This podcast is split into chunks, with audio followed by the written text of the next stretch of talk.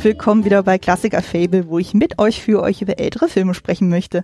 Ich bin Anne, aka die Kostümfrau und mein heutiger Gast ist der Patrick. Hallöchen. Hallo Anne, grüß dich. Schön, dass du da bist. Magst du ein, zwei Worte zu deiner Person sagen, wer du bist, was du so machst und woher man dich kennen könnte? Ja, klar, gerne. Erstmal vielen lieben Dank für die Einladung. Freue mich sehr, dass wir heute einen schönen Film besprechen. Ja. Äh, ich bin der Patrick Tormer, äh, bin freier Journalist und Autor und man könnte mich vielleicht aus der Filmblogosphäre kennen, da ich seit einiger Zeit den Blog journalistenfilme.de betreibe. Ich glaube, bin jetzt so im siebten Jahr und äh, wie der Name so vermuten lässt, geht es darum, äh, Filme zu analysieren, in denen Journalisten, JournalistInnen eine wichtige Rolle spielen. Und ja, da gibt es auch noch einen dazugehörigen Podcast, also vielleicht kann man mich mal gehört haben. Ja, sehr schön. Das ist auch praktisch, wenn man so einen Podcast hat, der dann auch wirklich deine Profession auch so abdeckt, so dann kannst du auch wesentlich mehr aus Expertise dann sprechen. Äh, ich habe da auf jeden Fall mal reingehört, so ist es das erste, was mir dann immer so in den Sinn kommt bei dem Thema, ist hier Spotlight, also der Oscar-Film. Ja, klar, sicher. Das ist ein ganz großer Klassiker. Ja, genau. ich habe auch die Folge dazu gehört, die ist sehr schön von dir. Und ähm, es war so spannend, als ich dann diesen Titel gehört hatte für Journalistenfilm. Ich dachte so, hm, ich kenne irgendwie gefühlt keine. Und dann hatte ich aber gesehen, äh, du hast ja bei deinem Letterbox-Profil irgendwann mal eine Liste erstellt, so wo du mal sämtliche Journalistenfilme oder wo das Thema Journalismus aufgegriffen wird, ähm, dann aufgelistet. Hab das mal abgeglichen, wie viel davon ich kenne und ich kam tatsächlich auf 20 Filme, die ich schon äh, kannte, wo ich dachte, oh, oh, okay, es sind doch mehr. Und wo ich sehr, sehr schmunzeln war, musste, war dann die Tatsache, dass da ein Film dabei ist, ein deutscher Film, bei dem ich selber auch beteiligt war als Garderobiere. Ah, okay, cool. Ja, dachte ich so, ach Mensch, die Welt ist klein. Welche war das denn? Ähm, die vierte Gewalt mit Benno Fürmann. Ah, okay. Ja. Den hatte ich tatsächlich kürzlich noch äh, besprochen auf meinem Blog, gar nicht so lange her. Ah, muss ich noch mal reingucken. Also ja, das ist doch der äh, von Herrn Gansel, der Film, ne? Wenn ich das richtig im Film. Es gibt noch einen anderen Film, der die äh, vierte, vierte Macht heißt, glaube ich. Deswegen bin ich jetzt nicht ganz sicher. Ah, nee, ach tatsächlich, nee, den verwechsel ich gerade. Der Gansel-Film ist die vierte Macht und es gibt noch die vierte Gewalt, genau. Genau, ich habe jetzt leider vergessen, wer Regie geführt hat, muss ich zu, äh, zu meiner Schande gestehen. Das ist auch schon ein paar Jahre jetzt her, aber das war eine Regisseurin. Ja, dann, dann habe ja. ich den verhauen. Genau. Geht direkt los. Ja, aber äh, witzig, äh, dass du die Liste gefunden hast. Es ist tatsächlich äh, auch, darf ich verraten, eine Dunkelziffer. Da sind jetzt ungefähr 500 Filme und ich habe da noch längst nicht alles aufgeführt. Also was nicht drin sind, sind die ganzen Zeitungsfilme mhm. der äh, Stummfilm-Ära der 30er, 40er Jahre. Dann äh, fange ich auch gerade erst an, sag ich mal, so das, das Länderkino zu entdecken. Mhm. Also äh, kürzlich war ich so ein bisschen äh, im indischen Kino drin, da gibt's ja wahnsinnig viel und ach, also äh, das ist auf jeden Fall, glaube ich, eine Lebensaufgabe. Ich habe tatsächlich irgendwann mal gedacht, als ich den Blog gestartet habe, so ja, auf wie viele Filme kommst du denn? Ich bin ein bisschen mehr auf mehr als 20 gekommen. Das waren dann so, ja, ich glaube so eine Liste mit 50, 60, 70 mhm. und habe gedacht, ja, dann hast du das Thema ja ganz schnell so mal überblickt, ne? Ja, Pustekuchen. Also äh, da bin ich mit bin ich mit beschäftigt, ja. Ja, ist doch schön so. Aber es ist tatsächlich so auch so, dass ich dann eine Definition habe, die relativ viel zulässt. Also mhm. äh, da muss auch nur ein Journalist um die Ecke schielen. Ja. Und dann bin ich schon irgendwie gehuckt. Das ist so eine liebgewonnene Berufskrankheit. Ja, das ist doch völlig legitim. Also ich werde die äh, Liste auf jeden Fall in die Shownotes mit reinpacken. Also für jene, die ähm, da neugierig geworden sind, so da könnt ihr mal reingucken. Ich werde auf jeden Fall. Ja, und wer da irgendwie was, was kennt, was da nicht drauf ist, gerne irgendwie unter die Liste posten oder so. Ich bin für Tipps und Hinweise äh, immer sehr dankbar. Ja, sehr, sehr schön. Oh Gott, wie kriegen wir jetzt die Kurve zu unserem Thema heute? Deswegen, aber ich bin froh, dass wir heute mal nicht über einen Journalistenfilm sprechen, weil äh, es tatsächlich auch irgendwann mal immer so ist, so, äh, ich bin froh, wenn wir mal, äh, wenn kein Journalist um die Ecke kommt. Das ist ja so, das ist das, was ich meine mit der Berufskrankheit. Ne? Mhm. Ne? Also dann gucke ich einen Film und denk so, da kommt jetzt bestimmt kein Journalist vor. Und dann geht's darum, dass, wie reagieren die Medien gerade auf irgendeinen äh, Skandal oder mhm. so. Und dann geht's los. Oh nein, da, äh, meine Frau weiß schon, okay, ich muss äh, Notizblock irgendwie zur Hand nehmen, reicht mir schon den Stift und dann ist äh, der entspannte Nachmittag schon gelaufen. Oh. Deswegen bin ich hier froh, dass wir heute mal was ganz anderes machen. Ach, ist doch schön, ist doch schön. Genau, dann steigen wir doch direkt in das Thema der Folge ein und wir reden passend zum 90. Geburtstag des Filmes über den Film Freaks. Ein US-amerikanischer Film. Das ist jetzt die Frage, wie man den definiert. so, darüber lässt sich streiten. Also er wird ja als Horrorfilm vermarktet, aber der hat auch Elemente des Dramas. Das Ganze basiert auf Elementen der Kurzgeschichte Spurs, also übersetzt Sporen von Todd Robbins aus dem Jahre 1923. Der Film selber ist von 1932 und die Regie führte Todd Browning. Den kenne ich jetzt bisher nur durch Filme wie Dracula mit Bela Lugosi und zuletzt habe ich jetzt nachgeholt The Unholy Three, wo auch Harry Ertz mhm. mitspielt, der auch hier in diesem Film beteiligt ist und Lon Chaney. Hast du noch irgendwas anderes von ihm gesehen? Nee, tatsächlich äh, bin ich auch über den Film gekommen, weil ich damals in der Uni meine ich. Genau, an der Uni hatte ich ein Seminar, das hieß äh, Vergnügen am Horror und da war dann auch ganz viel äh, Dracula-Thema und äh, als ich da musste ich auch glaube ich ein Referat zu halten zu Dracula-Verfilmung und bin dann über Todd Browning halt in der Fachliteratur über Freaks gestolpert. Kannte ich vorher nicht und äh, habe das halt gelesen, war direkt fasziniert. Mhm. Habe ihn dann damals dann auch gesehen, aber mehr von Todd Browning jetzt so wirklich kenne ich nicht. Nein. Ja, okay. Genau, dann hast du ja quasi schon deinen Berührungspunkt mit dem Ganzen dann aufgegriffen. Ähm, ja, bei mir ist es spannend so, ich hatte das erste Mal von Browning und Freaks äh, gehört über äh, mein, einen meiner liebsten Regisseure, Guillermo del Toro, der auch immer wieder über diesen Film ja gesprochen hat und ähm, der ähm, richtig das erste Mal gesehen habe ich ihn ja erst im Oktober 2018 im Rahmen des Horror-Oktobers. Mhm. Ähm, ja, also irgendwie da in ja, so den okay. Listen taucht da, er Darüber reden wir gleich nochmal. Genau, darüber reden wir ja gleich nochmal. Genau, bevor wir zum Film noch kommen, hier nochmal der Hinweis. Ähm, wir sind ja nicht die Einzigen, die über diesen Film sprechen. Es gab noch ein paar andere Filmpodcasts, die es getan haben. Und daher nochmal ein Shoutout an die KollegInnen von der Bildnachwirkung, vom Lucast und vom Spätfilm. Also wenn ihr da auch nochmal andere Meinungen dazu äh, dem Film hören möchtet, hört da auch auf jeden Fall mal rein. Genau, dann wollen wir äh, mal in den Film einsteigen. Du darfst jetzt gleich erstmal den Film zusammenfassen. Wie kurz oder lang du es machen möchtest, äh, überlasse ich dir. An dieser Stelle natürlich vorweg, wir spoilern das Ding gnadenlos. Also für alle, die den Film noch nicht gesehen haben, schaltet den Podcast kurz ab, guckt den Film und dann kommt ihr wieder zurück. Er hatte jetzt 90 Jahre Zeit, genau. naja, das ist, äh, wie wir schon im Vorgespräch besprochen haben, so mit der Verfügbarkeit. Ja, okay, stimmt, ja, stimmt. Von das daher. ist schon eine Nummer, ja, genau. Ja.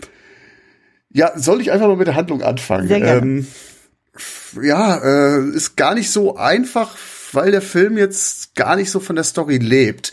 Die Story ist jetzt im Grunde genommen ziemlich banal, wie ich finde. Also der Film beginnt in einem Zirkuszelt. Wir sehen einige Menschen, die sich um eine Box versammeln und äh, offensichtlich ist das so eine dubiose Jahrmarktschau ne, die von der, von der Zuschaustellung von abnormalen Exponaten lebt. Da gibt's dann einen Vorführer, der so richtig äh, reißerisch natürlich hier, machen Sie sich gefasst, wir haben etwas hier für Sie, was Sie noch nie gesehen haben, faselt. Und äh, bevor wir eigentlich erfahren, was da in dieser Box schlummert, wo die ganzen Menschen drum stehen, erklingt ein ziemlich lauter und entsetzlicher Schrei.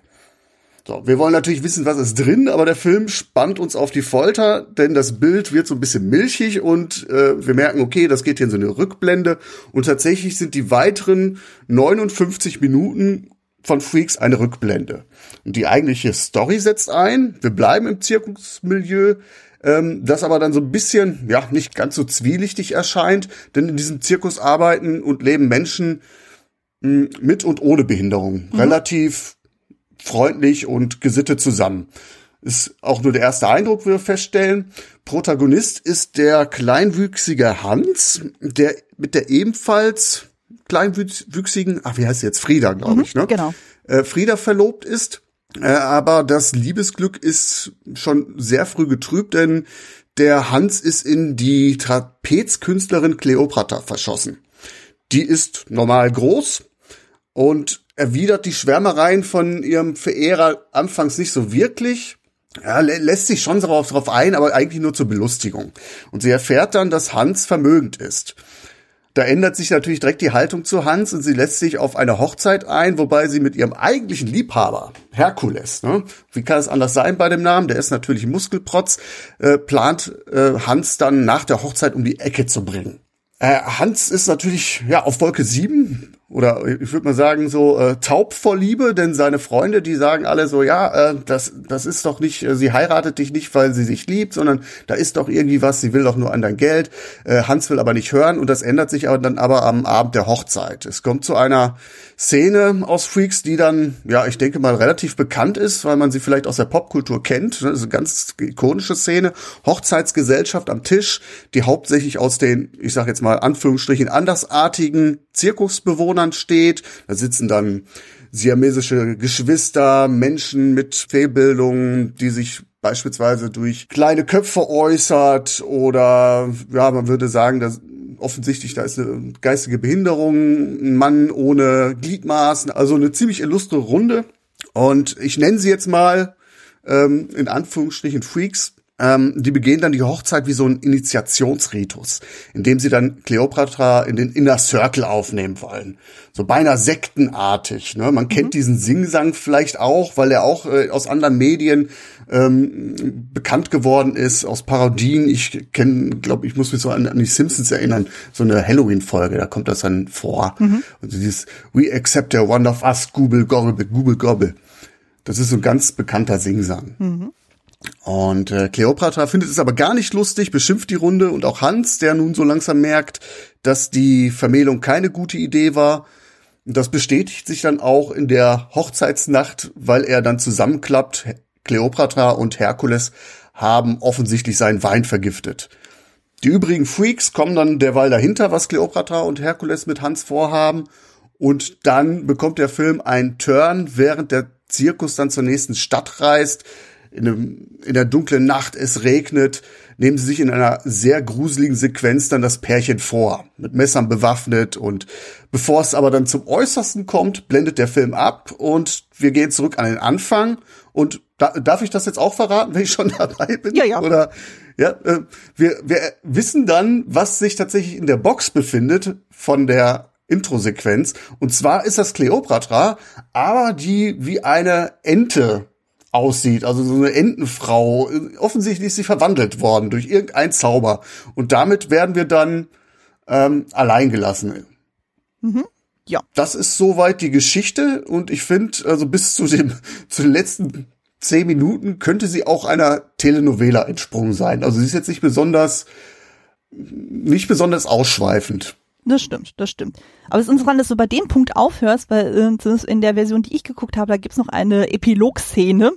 Ähm, ah ja, tatsächlich, tatsächlich, genau. Die habe ich jetzt unterschlagen, genau. Okay, also es gibt dann noch äh, tatsächlich eine Epilog-Szene, wo dann Hans, der eben so sein Vermögen ja dann ähm, geerbt hat, sozusagen sich ja zurückgezogen hatte und äh, partout niemanden mehr sehen möchte, so weil er sich für das, was in jener Nacht dann passiert ist, dann schämt und so und dann kommt er aber dann mithilfe von Frozo und Venus, also zwei durchschnittsgroßen äh, Künstlerinnen aus dem Zirkus und äh, Frieda dann wieder in Kontakt und äh, Frieda, die ja ihm zuliebe ja dann auf die Verlobung verzichtet hätte, kommt halt wieder zu ihm zurück dann so und äh, fängt ihn dann quasi wieder auf und ähm, ja, quasi so ein bisschen dieses Happy End versucht ähm, da aufzugreifen und so, was natürlich bei dem Film dann gerade mit dem eigentlichen Ende dann ein bisschen äh, kurios wirkt. Also es wirkt sehr dran Ja, auch generell auch, wenn man überlegt, wie Hans die ganze Zeit mit Frieda umgegangen ist, ist es natürlich auch so eine, ja, ein, ein sehr, sehr schmalziges Happy End, ne? Ja. Geschmäckle, wie ich finde. Ja, aber dazu kommen wir später auch nochmal.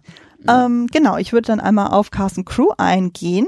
Die meisten Namen hast du ja schon genannt. So, wir haben einmal Harry Earls als der kleinwüchsige Sideshow-Künstler Hans. Also ich werde jetzt bewusst nicht den Begriff Freaks weiterverwenden, sondern ich rede dann eben von den Sideshow-KünstlerInnen. Okay. Ähm, ist so ein sperriger Begriff, aber das wäre auf jeden Fall, finde ich, so der bessere Begriff für. Genau, ähm, Harry Earls kannte ich jetzt bisher nur eben durch The Unholy Three, und so da hat er eine der drei Hauptrollen und er spielt in so eine ganz, ganz äh, kleine Rolle in Der Zauberer von Oz. Und zwar in der Anfangsszene, wo Dorothy nach ähm, Ausland kommt, so, und da gibt's ja dann so diese Empfangskapelle, so, und da ist er einer von diesen drei Munchkins, die dann halt sie dann besingen. Dann Daher könnte man eventuell erkennen, wobei mit der ganzen Maskerade vielleicht äh, eher schwierig. Dann haben wir seine Schwester äh, Daisy Earls, die spielt in dem Fall seine ebenfalls kleinwüchsige Verlobte Frieda. Dann haben wir Olga Baklanova als die Trapezkünstlerin Cleopatra.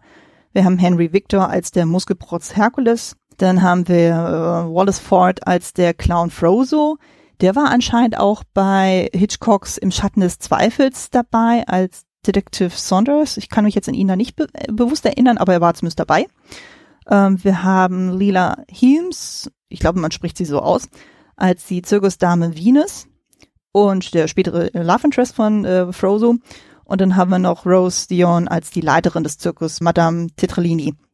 Und genau, du hattest ja ein paar von den Sideshow-KünstlerInnen dann schon aufgeführt. Ich würde die jetzt gerne mhm. noch mal im Detail noch mal aufführen. Klar, auf jeden Fall. Ähm, ich finde, so den Respekt äh, verdienen die einfach auch. Das sind auch alles ikonische Figuren, wie ich finde. Also genau. wenn man die jetzt so sieht, dann äh, hat man die vor Augen auch. Ob das jetzt verschiedene Filme sind oder vielleicht dann auch Serien, die vielleicht äh, darauf rekurrieren mhm. oder so. Ähm, das sind schon sehr, sehr, sehr äh, auch interessante Biografien, definitiv. Auf jeden Fall. Ähm, genau, nicht wundern, die treten teilweise mit ihren äh, richtigen Namen, also ihren Künstlernamen dann auf. Also deswegen doppeln sich da die Namen auch teilweise. Ähm, wir haben einmal Roscoe Aids als der stotternde Clown Roscoe. Wir haben Daisy und Violet Hilton als die siamesischen Zwillinge. In dem Fall ist es so, dass dann Daisy diejenige ist, die mit Roscoe verheiratet ist oder ihn heiratet im Laufe des Films. Wir haben dann äh, Schlitzi, Elvira und Jenny Lee Snow als die Künstlerinnen mit den sehr kleinen Köpfen. Ich habe nochmal nachgeguckt, der Fachbegriff ist Mikrozephalie. Also wenn dann halt der Kopf deutlich kleiner ist, so als so der Durchschnittskopf eines mhm ähm, Erwachsenen. Dann haben wir Josephine Joseph als die halb Mann, halb Frau Person. Also das wird ein bisschen sehr shady dann so beschrieben. Und äh, genau, da hatte ich halt gelesen, sie hat ja zeitlebens behauptet, dass sie ja ein echter Hermaphrodit ist, also ein Zwitter. Ähm, wie weit das wirklich stimmt, ist so eine Frage. Es gibt anscheinend Tricks, womit man halt so diese Täuschung auch machen kann. Also indem man zum Beispiel bewusst dann nur eine Seite des Körpers trainiert, so damit er muskulöser wirkt als die andere und solche Sachen. Also weil angeblich ist es so, dass es eigentlich zeitlebens dann relativ wenige Personen gibt, die wirklich Hermaphroditen sind. Ähm, aber das ist ein anderes Feld. Dann haben wir Johnny Eck als der junge Mann, dem die untere Gehör Körperhälfte fehlt, also der die ganze Zeit auf den Händen läuft. Und da fand ich es auch spannend, so dass dann eben alles Rippe aufwärts dann sich ja normal entwickelt hatte, aber der Rest halt eben nicht und so. Deswegen fehlt da quasi der ganze Teil. Ähm, wir haben Frances O'Connor als die armlose junge Frau. Die sieht man einmal in so einer kleinen Sequenz dann so, wo sie am Tisch ist, dann mit, äh, mit den Füßen äh, und sich dann mit der anderen ähm, Künstlerin unterhält. Äh, wir haben Martha Morris als auch eine armlose Frau und sie ist die Ehefrau von dem kleinwüchsigen Angelino. Der wird wiederum gespielt von Angelo Rosito. Und das ist auch der, den wir dann bei dieser Hochzeitspankett-Szene auf den Tisch laufen sehen mit diesem Kelch. Daher kann man den auch zuordnen. Dann haben wir noch Peter Robinson als das menschliche Skelett. Wir haben Olga Roderick als die bärtige Lady. Also die beiden Figuren werden hier gezeigt, sind ein Ehepaar und die bekommen ein Kind. Ähm, wir haben Kuku, das Vogelmädchen. Das fand ich auch sehr spannend. Sie litt an einem sehr seltenen Virchow-Seckel-Syndrom. Das führte dazu, dass sie zum einen sehr, sehr klein war, fast blind war und vom Gesicht her sehr vogelartig aussah. Dann haben wir noch Elizabeth Green als die Storchenfrau. Das fand ich zum Beispiel sehr spannend. Sie ist eigentlich die einzige in der Runde, die offiziell keine Behinderung hatte. Sie sah einfach nur sehr speziell aus. Also sie hatte sehr markante Gesichtszüge. Und jetzt sind sich ähm, damals dann halt gesagt, okay, ich sehe nicht aus wie eine Durchschnittsfrau, also gucke ich das, äh, was ich äh, mit meinem Aussehen dann stattdessen mache. Und dann haben wir noch Prince Randian als der lebende Torso. Den sieht man ja dann auch so, wie er sich dann eine Zigarette dreht und die anzündet einfach ja. nur mit dem Mund und so. Also es ist so eine super Mein heimlicher Szene. Star. Ja. Absolut. Ja. Der hat auch vorhin so eine Coolness drauf, das ist äh, sehr äh, äh, schick dann. Ähm, irgendwas, was du noch zum Cast noch ergänzen möchtest? Ja, also einfach nur grundsätzlich. Ich hatte äh, es wirklich dann auch, fand es sehr spannend, in diese Biografien einzusteigen. Wie gesagt, mhm. diese Figuren, die könnt, könnte man kennen, vielleicht weil man Freaks irgendwie mal in Auszügen gesehen hat oder halt irgendwelche Parodien oder vielleicht auch äh, Filme oder ich, ich, ich hau mal jetzt eine raus schon mal, ähm, American Horror Story mhm. zum Beispiel. Da gibt's ja eine Staffel, die auch in diesem Side Show-Umfeld spielt. Und viele dieser Figuren, die da in dieser Serie gezeigt werden, die rekurrieren tatsächlich auf Freaks. Mhm. Also von daher könnte man die kennen und äh, ich fand es dann auch damals schon, als ich den Film zum ersten Mal gesehen habe, sehr faszinierend, einfach mal so in dieses Rabbit Hole Wikipedia einzusteigen und zu mhm. gucken, woher kommen die Figuren. Also ich will jetzt eigentlich nicht jedes äh, jede Biografie da aufgreifen, aber was ich halt sehr bemerkenswert finde, ist, äh, das sagt halt sehr, sehr viel aus darüber. Also viele haben sich auch schon einen Namen gemacht über Filme, übers Entertainment. Ne? Mhm. Also das ist schon sehr bemerkenswert. Zum Beispiel die Earls, das ist ja wirklich eine große Schaustellerfamilie auch, die mhm. auch eine Zeit lang sehr viele Filme gedreht haben.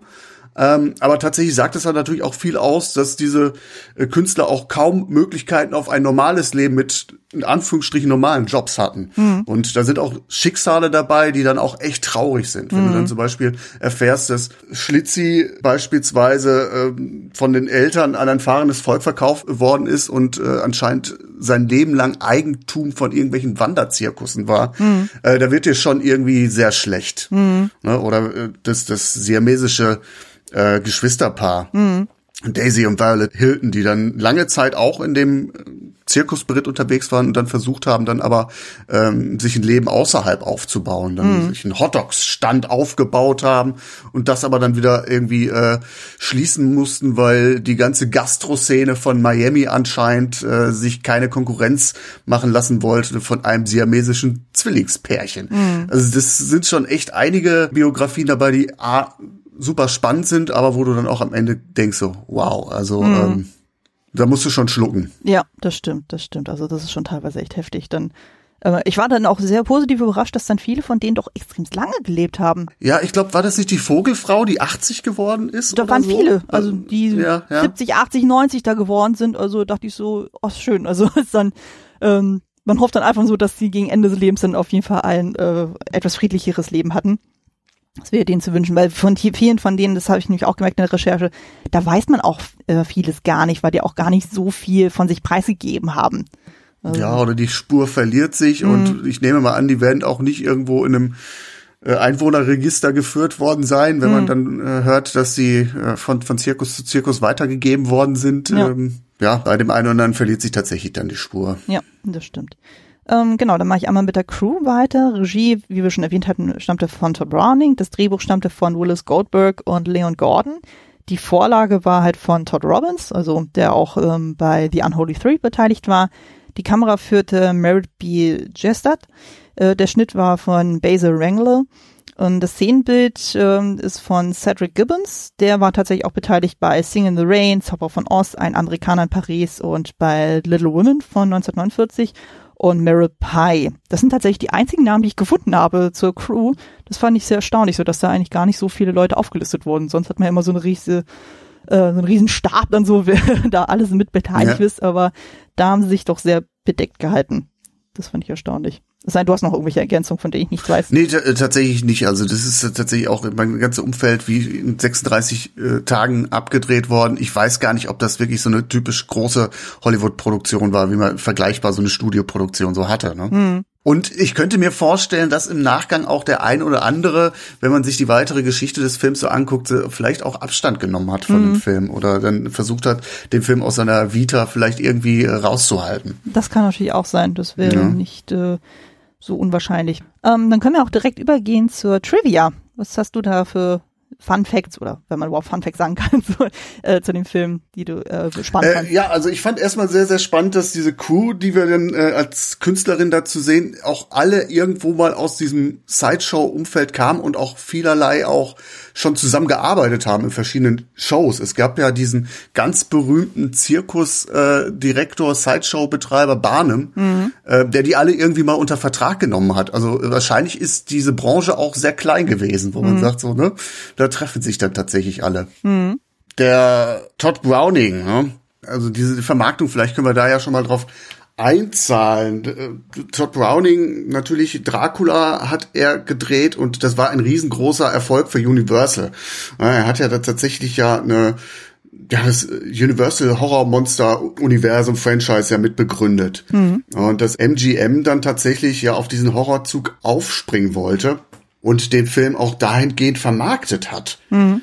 Wo ich mich dann gefragt habe, so, hm, wie kann das sein? Passt das eigentlich zusammen? Mhm. Ich, ich muss sagen, ich habe den Film ja damals über den mh, hm, Hinweis kennengelernt oder äh, für interessant befunden, dass es ja ein Horrorfilm sein soll. Einer der besten aller Zeiten auch tatsächlich. Mhm. Und ich habe den damals im Studium gesehen und habe den geguckt und war sehr, sehr fasziniert, auch weil er mich tatsächlich in dieses Rabbit Hole geführt hat, äh, mich da weiter einzulesen. Also der Film nimmt dich sofort mit, äh, mit seiner Aura.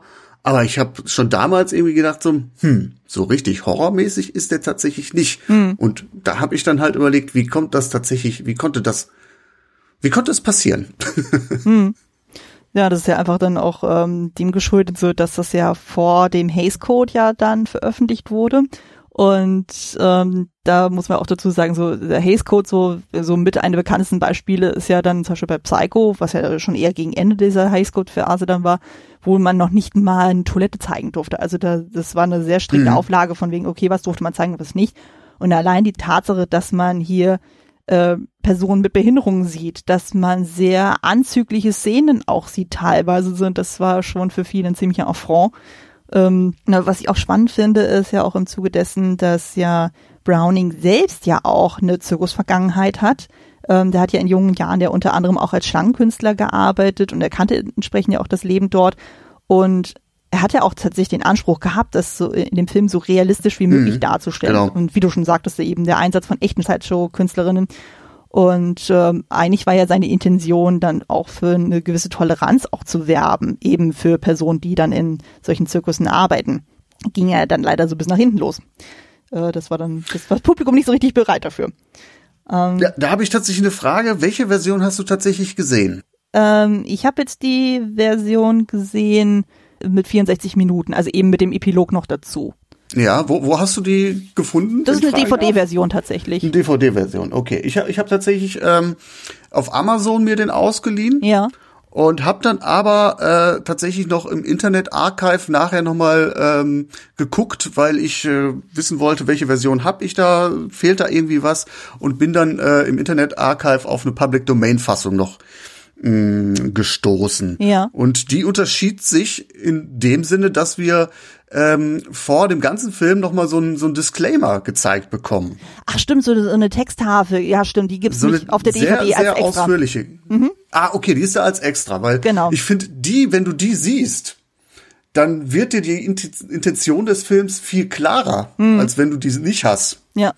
Weil diese, diese Tafel, die was, was steht da? Also sinngemäß steht da das, was du gerade gesagt hast, dass äh, Sideshow-Künstler seit Jahren äh, ausgestellt werden, ähm, aber dass das auch Menschen wie du und ich sind. Und mhm. dann wird auch so ein bisschen erklärt, wie kommt das eigentlich dazu, dass Menschen mit äh, ja, die äußerlich oder oder äh, geistig nicht der Norm entsprechen, so ja diskriminiert werden mhm. und dann wird dann auch erzählt, dass es ja auch äh, ja auch was mit Religion zu tun hat und dass äh, das ja damals immer als Erklärungsmuster hergehalten wurde, dass eine Fehlbildung irgendwie eine Strafe Gottes sei und wir deswegen immer dann noch immer so abfällig auf die auf die Menschen dann äh, mit mit mit Behinderungen draufschauen und so und der schafft dann so eine gewisse also mit dieser mit der Texttafel mhm. merkst du, dass der Film eine Awareness schaffen will. Ja definitiv. Wobei es auch teilweise sehr reißerisch auch formuliert wurde. Ja, na, na, das, das, ist, das ist natürlich dieser, dieser schmale Grat, hm. dieser ganze Film wandeln muss zwischen das, was Browning anscheinend machen will und das, was das Studio haben will. Hm. Das merkst du auch schon in dieser Texttafel, ja, ja. auf jeden Fall. Aber ich finde, also mit dieser Texttafel wird dir einiges klarer. Ja, das stimmt, das stimmt. Und deswegen finde ich finde ich spannend, dass sie dann äh, tatsächlich dann jetzt bei Amazon dann nicht dabei war, weil das ist dann auch der einzige Unterschied gewesen, der da großartig dann äh, bei den Versionen jetzt eine Rolle spielte. Mhm. Ja, wie gesagt, bei mir auf der DVD, da musste man das extra anwählen, da war es als Special dann auch mit aufgeführt dann. Äh, warum auch immer, aber gut. Ähm, genau, spannend fand ich jetzt auch noch die Tatsache, dass Harry Earls, also der Hans spielt, selbst derjenige war, der diese Kurzgeschichte vorgeschlagen hatte, die zu verfilmen, weil ähm, wahrscheinlich Ach, auch, ja, wahrscheinlich okay. aus der Intention heraus so, es gibt ja nun mal nicht so viele Stoffe, wo kleinwüchsige Personen im Vordergrund stehen. Und mhm. ähm, ja, das ist ja nun mal so eine Geschichte, wo er halt eher dann explizit dann so im Vordergrund ist und so und auch eine ziemlich tragische Geschichte auch dann hat. Und äh, das kann ich schon verstehen, dass man sagt, okay, man möchte dann auch mal Leute mit eben Kleinwuchs dann auch mal im Vordergrund sehen. Und so auch zu der Zeit, so das war ja auch nicht so üblich. Und in dem Fall sogar, dass ja. wir zwei kleinwüchsige Personen haben. Also in dem Fall von Hans und Frieda. Das ja auch, ähm, war ja zu der Zeit auch nicht typisch. Und nee, ach, wie lange, wie lange hast du Rollen für Kleinwüchsige, die einfach so in diesem Sektor Munchkins halt spielen? Ne? Ja, ja, also genau. das ist, äh, glaube ich, bis, bis, äh, wenn wir jetzt über Peter Dinklage mal vielleicht sprechen, äh, mhm. äh, vorher überhaupt nicht denkbar gewesen, ja. ne? dass man jemand sieht, also dass so jemand Peter Dinklage äh, dann beispielsweise in X-Men ein Wissenschaftler spielt. Mhm. Das, äh, Oder jetzt aktuell in Cyrano. Jetzt, also das ist oder ja auch, Cyrano, genau, ja. Von daher, das stimmt schon, das ist schon extra. Hätte, hätte wahrscheinlich nicht gehabt. Also ja. äh, zu, zu der Zeit schon überhaupt nicht, denke ich, ja. Absolut, absolut. Vor allem äh, so als Romantic Lied dann auch noch, das ist dann eher untypisch. Ähm, genau, und dann wollte ich noch einmal den Bogen schlagen zu Guillermo del Toro. Hat er ja schon erwähnt gehabt, so der hat den Film als einen seiner Liebsten ja auch mal benannt und im Sight and Sound Magazine, da sollte er mal so seine Top Ten Filme mal auflisten und zu dem Film hat er auch einen geschrieben, ich habe das mal übersetzt, ähm, mhm. voller ikonischer Momente des Rheinkinos. Pulp Horror, Carney Noir, perverses Melodrama. Freaks ist auch nach vielen Jahrzehnten noch nicht einzuordnen. Immer noch krank, verdreht, pervers und zutiefst menschlich. Eingelegt in ein Glas mit Galle enthält er Brownings Sicht auf die Welt in ihrer reinsten Form dachte ich also, ja gut, das äh, irgendwie, okay. wenn man sich mit Del Toros Machwerk ja auch auseinandersetzt, ich kann verstehen, warum er den Film so gut findet, weil das geht ja auch wieder viel darum, dass dann so die Durchschnittsmenschen dann eher die eigentlichen Monster sind und die Free Genau, äh, diese Misfits, ja. Genau, die Misfits dann eben nicht. Also das ist ja auch eine Außenseitergeschichte hier. Also da, wenn man sich eben der Toros Filme anguckt, so, dann sieht man diese Motive ja. ja auch immer wieder. Und ähm, Genau, im Zuge dessen so, ähm, er hat ja äh, dieses Bleak House, also dann, das ist ja so ein großes Haus, wo er halt seine ganzen Sammesurien-Sachen dann auch aufbewahrt, wo er auch drin arbeitet. Und da hat er, wenn man so Bilder daraus sieht, so, hat er auch diverse Skulpturen in Lebensgröße auch da stehen.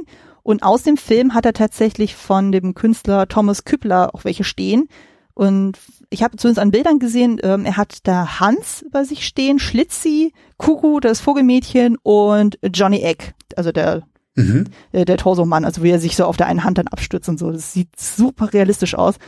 Also, okay, cool. Also generell, wenn man sich mal das Bleakhaus anguckt, so, das ist so abgefahren. Da hat er teilweise dann äh, im einen Raum hat er da Boris Karloff da stehen, so wie er gerade geschminkt wird, so als lebensgroße Skulptur oder H.P. Lovecraft hat er da irgendwo stehen. Also es ist so also es ist einfach nur ein Fest für die Augen und das, äh, ich kann verstehen, warum er da Freaks dann auch in diesem Haus damit verewigt hat. Finde ich auch irgendwie schön, so ein bisschen als Hommage dann so an die Figuren. Ja, absolut. Ja, man, man kann dem Film ja auch nur mit einer gewissen Liebe äh, begegnen, finde ich, finde ich schon, absolut. Ja. Ja, also mein, mein, mein Lieblings-Fun-Fact ist tatsächlich, äh, ich sagte ja gerade, äh, ich habe einen kleinen Sweetspot für den Prinz Wendian, mhm. der so mein, äh, mein heimlicher Held ist in dem Film, weil er eine ganz große Szene hat. Ähm, der Mann ohne Arme und Beine. Und zwar hatte er die Angewohnheit, ähm, am Set äh, sich in dunklen Ecken zu verstecken und dann Passanten äh, zu erschrecken mit lauten Schreien. Also der Typ muss auch so ganz äh, äh, cool drauf gewesen sein. Ich glaube auch, ich glaube auch. Also er wirkt auf jeden Fall sehr cool so in seiner Szene dann. Äh, fand den auf jeden Fall auch sehr spannend dann. Ähm, wollen wir dann schon direkt zum Release übergehen? Oder hast du noch einen Fun Fact? Können wir, können wir gerne machen. Ich denke, zwischendurch lässt sich immer wieder was einstreuen. Mit Sicherheit, ich. mit Sicherheit. Genau. Ähm, also die erste Testvorführung gab es ja im Januar 1932 und die finale Premiere gab es dann am 12. Februar 32 in den USA. Große Katastrophe. Große Katastrophe, dazu kommen wir gleich noch. ähm, in Deutschland gab es keine Kinopremiere. Der Film kam dann erst am 5. Oktober 69 im Fernsehen heraus, das erste Mal, also deutlich äh, später, also mehrere Jahrzehnte. Zum Einspielergebnis bzw. zum Budget, da habe ich sehr, sehr, sehr unterschiedliche Zahlen gefunden. Ich will ja jetzt nichts mhm. Falsches da sagen. Also äh, die Quintessenz war auf jeden Fall, es war ein riesiger Flop. Und äh, zu der Kritik, dann so, also sowohl Presse als auch Publikum waren gleichermaßen geschockt von dem Film und sie haben ihn wirklich gnadenlos verrissen und äh, sie äh, sind dem Ganzen wirklich mit absoluter äh, Abscheu und Unverständnis dann gerade in Bezug auf die Sideshow-Künstlerinnen dann begegnet. Und interessant war dann auch eben, dann bezüglich des Casts selber, also einige der Sideshow-Künstlerinnen bereuten es sogar im Nachhinein an dem Film mitgewirkt zu haben, weil manche der Meinung waren, dass es kein gutes Bild auf eben jene Leute dann irgendwie warf. Also somit am lautesten hatte dann eben Olga Roderick, also die bärtige Frau, sich beschwert. Mhm. Ähm, man muss auch dazu sagen, dass dann die Behandlung am Set auch teilweise nicht die beste war. Also die wurden dann auch selbst da, obwohl sie im Fokus des Films waren, dann nicht unbedingt gebührend äh, behandelt. Also das führte dann dazu zum Beispiel dann in der Kantine, dass sie nicht mit den anderen mit essen durften, sondern die wurden dann ausgelagert in einem extra Zelt. Und du denkst, oh Gott, das muss doch eigentlich nicht sein. Und der Einzige, der tatsächlich bis Ende seines Lebens dann wohlwollend über den Film gesprochen hat, war dann Johnny Egg, also der Torsomann. Ähm, der war anscheinend ziemlich dicke mit den meisten aus der Crew so und ähm, es gab sogar mal Überlegungen seitens Brownings, äh, ein Sequel zu machen mit ihm als Hauptdarsteller. Aber wie wir wissen, dazu kam es nie. Ähm, Awards gab es keine. Oh Wunder. Hätte mich auch so stark gewundert. Und äh, genau, wie du schon sagtest, aufgrund der heftigen Reaktion bei der Testvorführung äh, war es dann schon so, dass dann jene Version, die war dann zu dem Zeitpunkt 90 Minuten lang, wurde mal äh, extrem gekürzt, also ein Drittel flog komplett raus und es auch gilt seitdem als verschollen, also das ist nicht mehr wiederzufinden. Ja. Und spannend ist dann auch eben, was da rausgeflogen ist. Also zum einen gibt es da Szenen, wo dann die Durchschnittsmenschen dann so als die eigentlichen Monster dargestellt werden und die äh, Freaks in Anführungszeichen dann eben als sanftmütig und sympathisch. Also zum Beispiel die Szene, es gibt da eine Interaktion zwischen zwei Passanten und ähm, der Zirkustruppe, wo Madame Tretalini auch vorgestellt wird.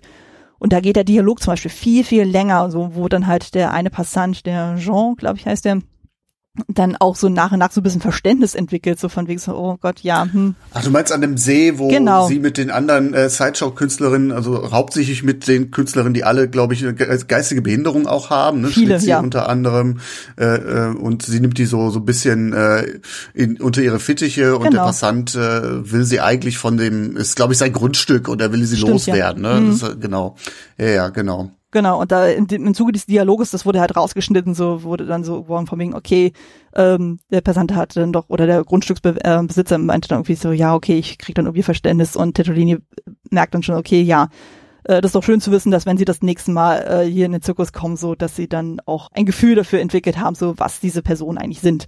Und genau, noch eine etwas drastischere Szene ist rausgeflogen, und zwar ist es so, dass wir äh, in der Version, die wir beide auch gesehen haben, nicht konkret sehen, was mit Herkules passiert ist, äh, außer nur, dass er einmal in die Mhm. Seite gestochen wird. Und er wird am Ende auch im Rahmen dieser Sideshow nochmal gezeigt, neben Cleopatra. Und zwar stellte sich dann raus, dass er am Ende mit diesem krassen Finale dann auch kastriert wurde von den ähm, Sideshow-Künstlerinnen und er seitdem dann ähm, als Sopransänger vorgeführt wird. Also was natürlich ein ziemlicher Kontrast ist zu seinem sehr toxisch maskulinen Bild, was er da so repräsentiert, also als Muskelmann. Ja. Also das hat anscheinend sehr viele sehr geschockt bei der Testvorführung, dass sie gesagt haben, nee, das können wir nicht weiter vermarkten. Und genau das, was ich dann noch erzählt hatte mit diesem Epilog, das wurde noch so da dran geflanscht, dann so, um das Ganze so ein bisschen wohlwollender enden zu lassen. Genau. Ähm, spannend ist dann halt auch, in vielen Städten und Ländern wurde der Film ja dann auch verboten und in manchen geht das heute sogar noch. Also das wurde das Verbot nicht aufgehoben. Und Hast du herausgefunden, wo es tatsächlich ist? Ich habe versucht mal zu gucken, wo es äh, technisch illegal ist, diesen Film zu sehen. Ich habe das so verstanden, dass auch tatsächlich in einigen Städten von den USA das immer noch so ist. Aber ich habe jetzt auch nicht rausgefunden, wo. Aber ich fand einfach diesen Fakt irgendwie spannend dazu. Also es gibt ja heutzutage ja auch immer Länder, wo dann zum Beispiel, ähm, das, wenn jemand äh, sich als äh, homosexuell dann irgendwie outet, selbst das wird ja schon in diversen Ländern, wo dann zum Beispiel Ja. religiös sehr strikt ist, dann gesagt wird so, nee, das zeigen wir auf gar keinen Fall. Also das ist ja kein Phänomen, was so ungewöhnlich ist. Also das gibt heute immer noch. Und ähm, aber dass der Film dann halt wirklich sehr flächendeckend dann irgendwie ähm, nirgendwo gezeigt wurde oder wenig gezeigt wurde, wundert mich jetzt tatsächlich nicht. Aber ich habe tatsächlich keine konkreten ähm, Städte oder Länder gefunden.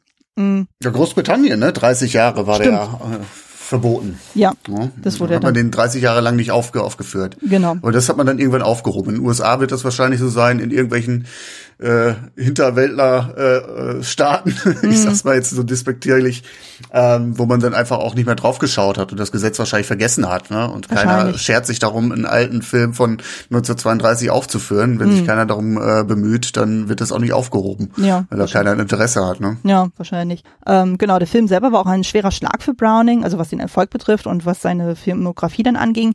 Er hat zwar anschließend zwar noch ein paar Jahre als Regisseur gearbeitet, Mhm. aber der war bei weitem nicht mehr so erfolgreich wie vor Freaks und so. Also den Peak, wie er den bei Dracula dann hatte, so hatte er nicht mehr erreicht. Und er ging dann 1939, also sieben Jahre nach dem Film, in den Ruhestand oder in den Filmruhestand vielmehr. Und genau, was du eben angeteasert hast, in den 60er Jahren gab es dann ein Revival des Films und der wurde dann 1962 bei den Filmfestspielen in Venedig nochmal gezeigt. Und da bekam er tatsächlich so, äh, oder da fing das Ganze dann an, so dass er im Laufe der Jahrzehnte dann immer mehr auch so die Anerkennung bekommen hat und auch mittlerweile auch einen gewissen Kultstatus so. Und äh, man guckt heutzutage auch wesentlich anders auf diesen Film als damals noch. Und äh, heutzutage gilt er sogar als tatsächlich als einer der äh, besten Filme von Browning, wenn man sich so seine Filmografie anguckt. Ja, kann man so unterschreiben, ja, ja. absolut. Wobei ich es ein bisschen ähm, merkwürdig finde, also er hat noch vier Filme gedreht, unter anderem auch noch einen Film mit Lugosi. Jetzt mhm. muss man dazu aber auch sagen, gut, er hat dann 33 Film gedreht, 35, 36, Teufelspuppe noch. Dann war drei Jahre Zeit dazwischen. Ja, man kann sagen, das hat seine Karriere beendet. Man muss aber auch sagen, er war jetzt auch kein junger Regisseur mehr. Ne? Mhm. Er war jetzt auch schon 60 zu dem Zeitpunkt, als er sich zurückgezogen hat. Hm. Da habe ich so Widersprüchliches gelesen. Ob das hm. jetzt so absolut, ähm, ob das jetzt seiner Karriere komplett geschadet hat oder ob er tatsächlich dann ja natürlich diesen Ruf so ein bisschen äh, des Films mit sich geschleppt hat. Da gibt es so unter, äh, widersprüchliche Aussagen. Ja, aber auf jeden Fall war es so, dass er anscheinend nicht mehr die künstlerische Freiheit hatte wie vorher. Dann so hatte ich. Ich glaube, er hatte aber auch nicht mehr so viel Lust, äh, hm. nachher sich mit Hollywood äh, einzulassen nach dem, nach dieser Erfahrung. Ne? Es war eben auch ein wirkliches, wirkliches Herzensprojekt, muss hm. man ja auch so sagen. Das stimmt. Also ich hatte auch irgendwie gelesen, so dass er eigentlich geplant war, dass er ähm, der Glöckner von Notre Dame mit Lon Chaney dann macht, aber da gibt's auch widersprüchliche Szenerien, also demnach wurde irgendwie gesagt, so, es war eigentlich mal überlegt worden, so dass er dann für The Hunchback dann die Regie macht, aber mhm. er dann halt sehr für, äh, für den Film Freaks dann auch geworben hat, also da, weil, wie du schon sagtest, sein Herzenprojekt war, wo er sagt, okay, nee, das möchte ich definitiv machen. Und ähm, was ich im Rahmen der Recherche noch rausgefunden habe, das hat mich tatsächlich geschockt dann. Es gab tatsächlich 1992 eine Comic-Adaption des Films von dem Comic-Autor Jim Woodring und dem Comiczeichner Francisco Solano Lopez. Und ich habe mal so ein paar Screenshots davon gesehen und das ist ja um ein Vielfaches brutaler als das, was wir da an Gewaltdarstellung im Film sehen und auch so dieser Reveal am Ende von Cleopatra, wie sie da mhm. als The Duck Lady dann äh, inszeniert ist. Holla die Waldfee, also das ist Albtraummaterial. Okay. Also, Alter, ist, wer sich das traut, der kann es gerne googeln. Also gibt einfach nur Freaks Comic und 92 dann ein, dann müsstet ihr das finden, aber es ist nichts für schwache Nerven. Also ich musste schon sehr, sehr schlucken, wo ich dachte so, oi, oi, oi. Also es ist ähm, auch von der Zeichnung her, es ist wirklich so, so ein Schwarz-Weiß-Comic, dann so geht schon Richtung Graphic Novel. Schon sehr, sehr harter Tobak. Ähm, genau, 1994 wurde der Film dann in äh, National Film Preservation Board aufgenommen.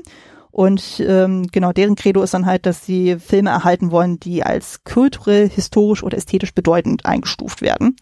Also von daher hat er dann durchaus seinen Kultstatus bekommen, so dass er dann auf jeden Fall als erhaltenswert erachtet wird.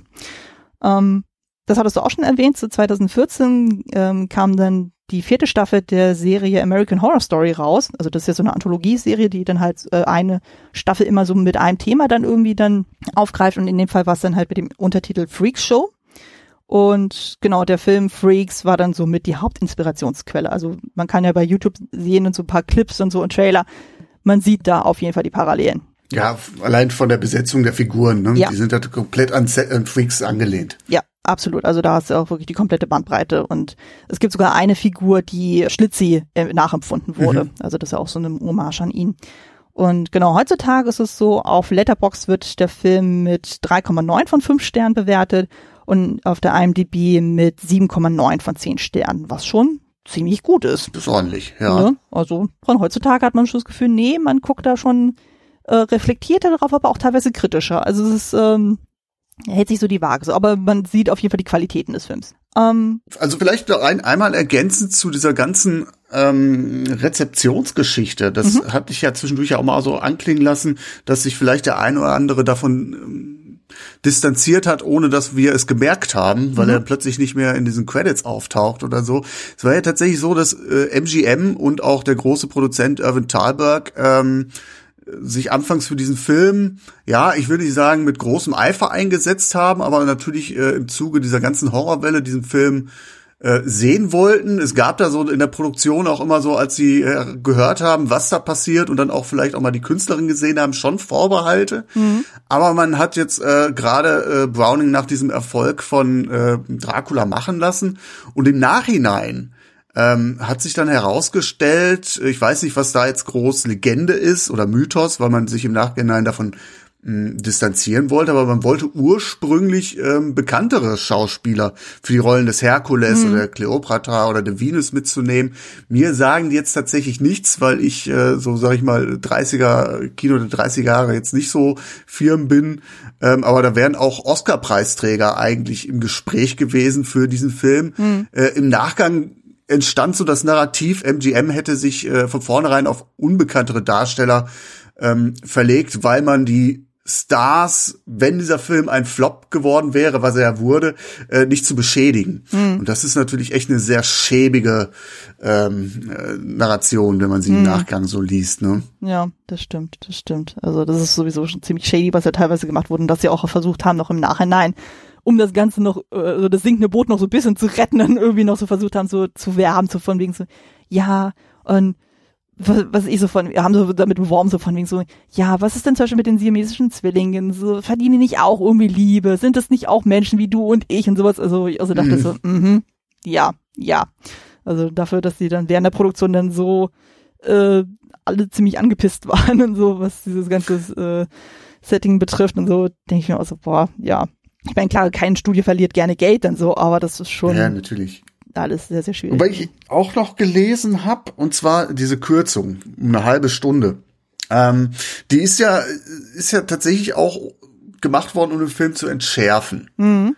Und dann hatte ich aber gelesen, dass es dann die, die erste oder die ersten ähm, Screenings nach dieser Kürzung, dass die tatsächlich dann ein recht großer Erfolg war, weil man dann vermarkten konnte nach dem Motto, so, ähm, das ist das letzte Mal, dass sie den Film ungekürzt mhm. sehen können. Ja. Und dass dann äh, zu, in dem Zuge dann sich lange Schlangen vor dem Kinos gebildet haben. Mhm. Äh, was da jetzt natürlich so die Legende ist, also ich habe auch in anderen Publikationen gelesen, der war von vornherein ein Misserfolg gewesen. Auch das erste Screening wäre nicht wirklich gut gewesen. Ja, ich glaube, da ranken sich tatsächlich auch einige Legenden mittlerweile um diese ganze mhm. Nummer. Auf jeden Fall auch so, was die Reaktion des Publikums betrifft. Also es gab ja irgendwie eine, die dann versucht hatte, das Studio zu verklagen, weil sie angeblich durch den Film eine Fehlgeburt erlitten hat. Also ja, ist, ja. Ähm, wo man sich auch manchmal fragt, okay, ich meine, sowas wäre natürlich ein tragisches Schicksal, also das will ich gar nicht abstreiten, also, aber mhm. bei manchen Sachen weiß man nicht so, okay, ist das jetzt nicht doch zu sehr so eine reißerische Geschichte, um den Film noch irgendwie ein bisschen um den zu retten. Die Leute kippen alle ja. reihenweise um, wenn sie den Film sehen oder so. Ja, ja, das genau. ist ja das ist, wo nachher Hitchcock auch mitgespielt hat oder mhm. so. Ne, äh, wenn sie den Film überleben oder William genau. Castle, der dann immer auch irgendwelche Versicherung äh, ausgelobt hat nach dem Motto, wenn sie den Film nicht überstehen, dann kriegt ihre Familie 1000 Dollar oder so. Mhm. so Scherze, ne? Hätte man ja machen können. Aber äh, in dem Kontext natürlich auch sehr pietätlos, ja. Ja, absolut, absolut. Ähm, genau, dann kommen wir jetzt mal zum persönlichen Eindruck. Wie stehen wir denn zu dem Film? Du hattest es ja auch schon so ein bisschen angerissen. Und ich meine mich zu erinnern, du warst ja auch derjenige, der den Film vorgeschlagen hatte, dann zu besprechen. Ähm, das wird ja nicht ohne Grund gewesen ja. sein. Genau, äh, ich, wenn ich mich dunkel erinnere, dann hattest du mal vor ja, gut zwei Jahren mal eine Liste erstellt mhm. mit einem Programm, was so bei Klassiker Fable so kommen könnte, wo du so drauf Lust hättest und wer äh, wer sich dem vorstellen könnte, sich da anzuschließen, dann ist mir halt Freaks ins Auge gesprungen, weil mhm. den habe ich schon lange nicht mehr gesehen und ich hatte da schon große Lust drauf und ich habe den damals im Studium halt gesehen und war schon sehr fasziniert. Mhm. Ich weiß nicht, ob ich von Gefallen sprechen kann. Dass, ob ich sagen kann, der Film gefällt mir im klassischen unterhaltenden Sinne. Mhm. Das ist irgendwo ähm, ist schwierig zu beantworten, weil ich äh, tatsächlich so die eigentliche Story des Films jetzt gar nicht so großartig finde. Also der mhm. Film fesselt mit, mich nicht mit seiner Narration. Ja. Es ist eher so eine Faszination, die ich verspüre. Mhm. Äh, ich habe damals schon sofort gemerkt, das ist hier total interessant aus filmhistorischer Sicht, weil der Film mh, hm, ja, definitiv seiner Zeit voraus ist. Das merkst du. Ja. Emotional hat er mich, glaube ich, schon damals nicht abgeholt. Äh, jetzt beim weiteren Gucken habe ich das genauso empfunden. Ich finde, da sind keine Identifikationsfiguren dabei, die dich jetzt so abholen. Wenn du jetzt einen Unterhaltungsfilm gucken willst, Hans ist keine Identifikationsfigur, finde ich. Hm es sind auch ein paar Sachen dabei. Ähm, wir können ja gleich gerne über die ganzen inklusiven äh, Punkte des Films sprechen, aber es gibt auch so ein paar reaktionäre äh, Geschichten in diesem Film. Gerade das Frauenbild, was da gezeigt wird, mhm. ähm, wird sehr stark auf Schönheitsideale reduziert oder sie müssen, also Frauen müssen ihren Männern gehorchen. Es gibt ja diese Sequenz, die du schon angesprochen hast, oder diesen Handlungsstrang um ähm, Roscoe, dem ähm, stotternden Clown mhm. und dem siamesischen Zwillingspärchen, wo es dann darum geht, wie ist so eine Beziehung zu diesem zu, zu Zwilling, äh, siamesischen Zwilling überhaupt möglich und er fordert immer so eine Unterwürfigkeit ein oder Frieda selbst, das habe ich ja auch schon anklingen lassen, dass sie eigentlich immer noch hinter dem Hans so hinterher ist und sagt, mhm. oh, aber ich liebe dich doch und ich will nur das Beste und du kannst ihn kannst ja gerne Cleopatra heiraten, aber äh, äh ich bin immer für dich da und das fand ich dann doch sehr sehr befremdlich muss ich tatsächlich sagen. Mhm. Ich weiß nicht, wie es dir da mitging. Ja, du hattest ja das Wort Faszination angesprochen, das trifft es eigentlich ziemlich gut. Also ich weiß noch, als ich den das erste Mal gesehen hatte, da musste ich den auch erstmal so ein bisschen sacken lassen. So, ich dachte so, irgendwas, ja. äh, man kann das nicht so richtig in Worte packen, sozusagen, was das ist, aber irgendwie fasziniert einen das, was man da sieht. Ähm, ich habe den auch damals auch nicht als Horrorfilm wahrgenommen. So, also klar, die Elemente sind, äh, sind sichtbar, insbesondere ab dem Moment nach dem Hochzeitsfest. Ähm, für mich war das immer eher so ein Drama, also ähm, hatte ich irgendwo in der Kritik auch gelesen, das Ganze hat ja schon ein bisschen so einen Daily Soap Charakter auch teilweise, also gerade am Anfang so mit diesen ganzen wer mit wem und wie und überhaupt. Und genau, also äh, wenn die wenn die wenn die Darsteller jetzt nicht nicht besonders wären, ja. wäre das ein stinklangweiliger Film. Wahrscheinlich, wahrscheinlich. ja. Auf jeden Fall ähm, ich kann aber auch, wie gesagt, die Kritik an dem Film verstehen. Äh, bei mir ist es aber tatsächlich so, dass er mich schon auf eine emotionale Ebene abgeholt hat, aber das hat eher mit mir tatsächlich zu tun, mhm. weil, ähm, das hatte ich in der Elefantenmensch-Folge auch angesprochen, so ich hatte ja als Kind ja eine heftige Sprachentwicklungsstörung und ähm, hatte dann im Zuge dessen auch extreme Wutanfälle so und das ging dann so weit, dass man bei mir dachte, ähm, ich bin Autistin es hat sich nicht bestätigt, mhm. also ich wurde getestet und sowas. Und es hat sich ja halt bis äh, zu meinem achten Lebensjahr hingezogen, so, also dass dann halt die Sprachentwicklung dann extrem äh, zögerlich war. Ich war auf, ich war in der Musiktherapie, ich war auf einer Sprachheilschule und ähnlichen. Und ähm, im Zuge dessen, also gerade so die ersten Jahre waren halt sehr von diesem Bild geprägt, äh, oh Gott, was ist mit diesem Kind los? Weil keiner wusste, was mhm. ich hatte, so richtig. Und ähm, das ging dann so weit so von wegen, ähm, dass dann irgendjemand von wegen so, ja, das Kind braucht einfach nur eine Tracht Prügel und dann geht das schon alles wieder, das muss sputen. Ja. Und äh, von daher habe ich da, glaube ich, auch ein bisschen so, so, so ein Sweet Point und so, was solche Geschichten betrifft von so Außenseite. Und das ist ja so ein Gefühl, ja, okay. äh, das äh, lässt einen auch nicht los. Und äh, von daher, wenn, wenn ich dann sehe, dann auch in so einem Film, wie dann mit ähm, Personen mit Behinderung, egal ob körperliche oder geistige Behinderung, dann umgegangen wird und wie die Leute auf die reagieren, das geht mir sehr, sehr nah. Also selbst wenn jetzt ja na, natürlich absolut. Also das wollte ich jetzt gar nicht so so äh, verstanden wissen, dass ich da jetzt irgendwie überhaupt kein. Sonst würde mir der Film ja auch, glaube ich, äh, gar nicht zusagen. Natürlich das Thema finde ich schon sehr emotional, aber mhm. ich spreche jetzt von Hans als Sy ja, ja. Sympathieträger. So, das ja. äh, ist jetzt keine Figur, der ich gerne folge. Das stimmt. In dem Sinne, auch wenn ihm mit mit mitgespielt wird, sehr übel und das ist absolut. Äh, da, wo du dann sitzt und aufschreist, aber mhm. so, du denkst ja auch, Junge, ähm, klar, du wirst ausgenutzt. Wenn ich jetzt mal wirklich alles abstrahiere, was er als Figur repräsentiert, mhm. äh, würde ich sagen so, ey, du gehst mit der Frau, die dich wahnsinnig liebt, äh, total beschissen um mhm. und äh, rennst da in dein eigenes Verderben. Ähm, ja, wenn du die Geschichte auf der Ebene guckst, dann holt mich das nicht ab. Das stimmt, das stimmt. Also das da gebe ich damit, ja. Ja, ja, da gebe ich dir absolut recht, da bin ich auch d'accord. Also Hans ist ja wirklich ein wirklich miserabler Verlobter. also, das geht mal gar nicht so und äh, gerade. Äh, ja. seine, seine Frieda steht da und äh, will was von ihm und er dreht sich äh, um einfach zu Cleopatra und macht ihr, schenkt ihr, was weiß ich, Blumen und ja. wirft sich ihr an die, an die Beine und so. Also das ist ganz unangenehm. Ja, ich. also es ist teilweise richtig hart und so. Ich glaube, dann können wir auch so direkt zu dem Analyseteil auch übergehen. Also es ist schon faszinierend, also gerade so bei äh, der Hochzeitsszene, also da fügt sich ja alles eigentlich auch so zusammen. Und so auf der einen Seite äh, ist äh, Cleopatra so am Ziel ihrer Träume in Anführungszeichen. Also sie ist jetzt quasi offiziell Hans Ehefrau und damit auch äh, berechtigt, dann irgendwann mal sein Geld zu erben. Und äh, dann feiern alle total ausgelassen. Es ist eine super Stimmung, bis zumindest Teilen dieser Gesellschaft. Und dann siehst du am Ende dieses Banketts dann so Frieda da sitzen, so wie so ein kleines Häufchen Elend. Und ich denke so, oh Gott, so ich will dich in den Arm nehmen, es ist alles gut und du hast ja. nicht verdient.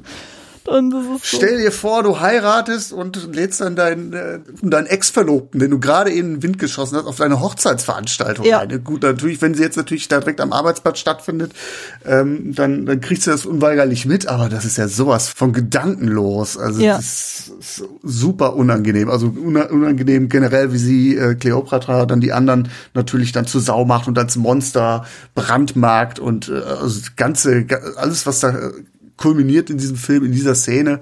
Macht diese Szene auch großartig, absolut, mhm. die lässt dich nicht kalt, aber das ist schon, äh, da, das ist schon heftig, ja. Das ist also der wahre Horror, so gesehen in diesem Film. Ja, auf jeden Fall. Also ich finde, was in der Szene auch einfach sehr schön rüberkommt, ist ja auch einfach auch dieses Thema von Gemeinschaft. Also wir haben ja, äh, du hast ja auch schon angesprochen, dieses, diesen Singsang mit diesen We Accept a One of Us, Google mhm. Gabel. Ähm, das ist ja nicht so, dass die Sideshow-Künstlerinnen Cleopatra nicht aufnehmen würden. Also sie sagen ja auch so, okay, du bist die Frau von Hans und so, Hans gehört zu uns, also gehörst du automatisch auch zu uns und wir äh, zelebrieren das so und führen dich quasi mit diesem Singsang dann auch in diese Gemeinschaft mit ein. Und du siehst ja einfach ja. wirklich bei Cleopatra so, insbesondere als dann Herkules sie dann auch damit aufzieht, von wie so, hey, sie, äh, sie wollen nicht so einer von ihnen machen, so, und du siehst dann wirklich so, äh, völlig entgleisende Gesicht von ihr und das sieht man ja wirklich so, wie sie langsam Ähnlich aufsteht. Ja. ja, ja und ihr dann so wirklich gewahr wird, was eigentlich diese Hochzeit dann auch so mit ihrer Stellung dann auch äh, in der halt dieser Gemeinschaft dann bewirkt und so. Und das ist schon heftig, dann so diese harte Cut dann so, wo sie halt dann sagt so, you filthy, slimy freaks und so, und denkst so, oh, das ist so, hardcore unangenehm. Ja, das kommt wirklich auch, das ist grandios von ihr gespielt, weil du nimmst ihr das ab, dass sie das gerade wirklich von ganz unten aus dem Magen rauskommt und ja. sie das so nicht einfach so äh, aus dem Alkoholsuff sagt, sondern weil sie halt ein sehr verderbter Charakter ist. Das ja. spielt sie sehr, sehr gut. Ja, also auch generell sozusagen, also dieses, äh, die muss ja anscheinend ordentlich einem Tee gehabt haben in der Szene, so, weil das äh, so wie die da rumspringt dann so und dann einfach kein Hehl daraus macht, wie sehr sie Hans verachtet, so, obwohl sie ihn gerade frisch geheiratet hat, das ist schon richtig bitter, vor allem in Anwesenheit von allen. Also das ist ja nichts, was die anderen nicht mitbekommen. Und mhm. ist insbesondere Frieda, das denke ich auch so, oh, das ist schon richtig, richtig, richtig bitter. Aber es ist halt auch toll inszeniert und so. Also du siehst halt wirklich diese komplette Gemeinschaft und ja, ähm, ja also auch so die unterschiedlichen Charaktere dann aus. Du hast dann auch eben nicht nur die Sideshow-Künstlerin, die da an dem Parkett sitzen, du hast dann auch zwischenzeitlich dann einen Feuerschlucker, du hast einen Schwertschlucker und noch so, äh, und dann die Leiterin, also Tetralini sitzt da auch dann so.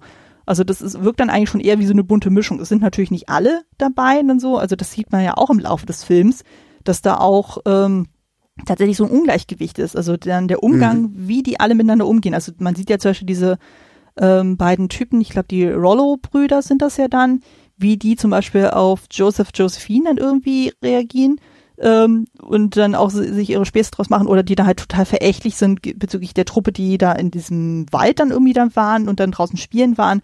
Also die haben überhaupt kein Verständnis dafür, warum Tetralini sich um die kümmert. Also das wird dann auch sehr, sehr deutlich. Ja, definitiv. Es gibt da tatsächlich auch einige ähm, Personen, die dann äh, den äh, den, den Kreis der Sideshow-Künstler dann auch meiden und verspotten, definitiv. Also das spricht der Film auch an. Es ist nicht alles eitel Sonnenschein, mhm. aber was diesen Film schon von, von klassischen Horrorfilmen unterscheidet ist, normalerweise würdest du erwarten, dass halt die Freaks die Eindringlinge sind. Mhm. Und an diesem Tisch, wenn es dir nicht vorher schon irgendwie klar geworden ist, weil du, was weiß ich, nicht aufmerksam den Film guckst, in dieser Szene, Tischszene, wird dir eigentlich klar, das ist eigentlich diese Gemeinschaft. Und die ja. Eindringlinge, Eindringlinge sind die anderen eigentlich. Die beiden, die da am Tisch sitzen, mhm. sich äh, am, am Befehl haben, sich hemmungslos vollfressen und besaufen und dann auch noch die Gesellschaft nachher dann verspotten. Ja.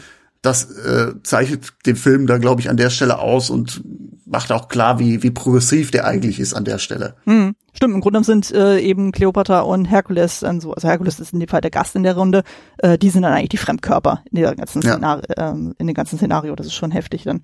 Ja. Nee, also schon interessant, vor allem ist ja auch dann dieses Gefälle dann auch deutlich, ähm, Ah, ich glaube, Venus und Frozen sind auch auf, in der Runde dabei, wenn ich mich richtig Die sind, glaube ich, auch dabei, ja, genau, ja. Ich kann mich ich jetzt, schon. ich äh, kann mich jetzt gar nicht mehr bewusst erinnern, wo genau die da sitzen, aber ich meine, die sind auch dabei. Also es würde mich wundern, wenn sie jetzt nicht dabei wären, weil ich glaube, die waren, sind, sind, sind mittendrin. Ich habe jetzt natürlich die, die Tischordnung habe ich mir jetzt nicht notiert, muss nee, ich, ich auch nicht.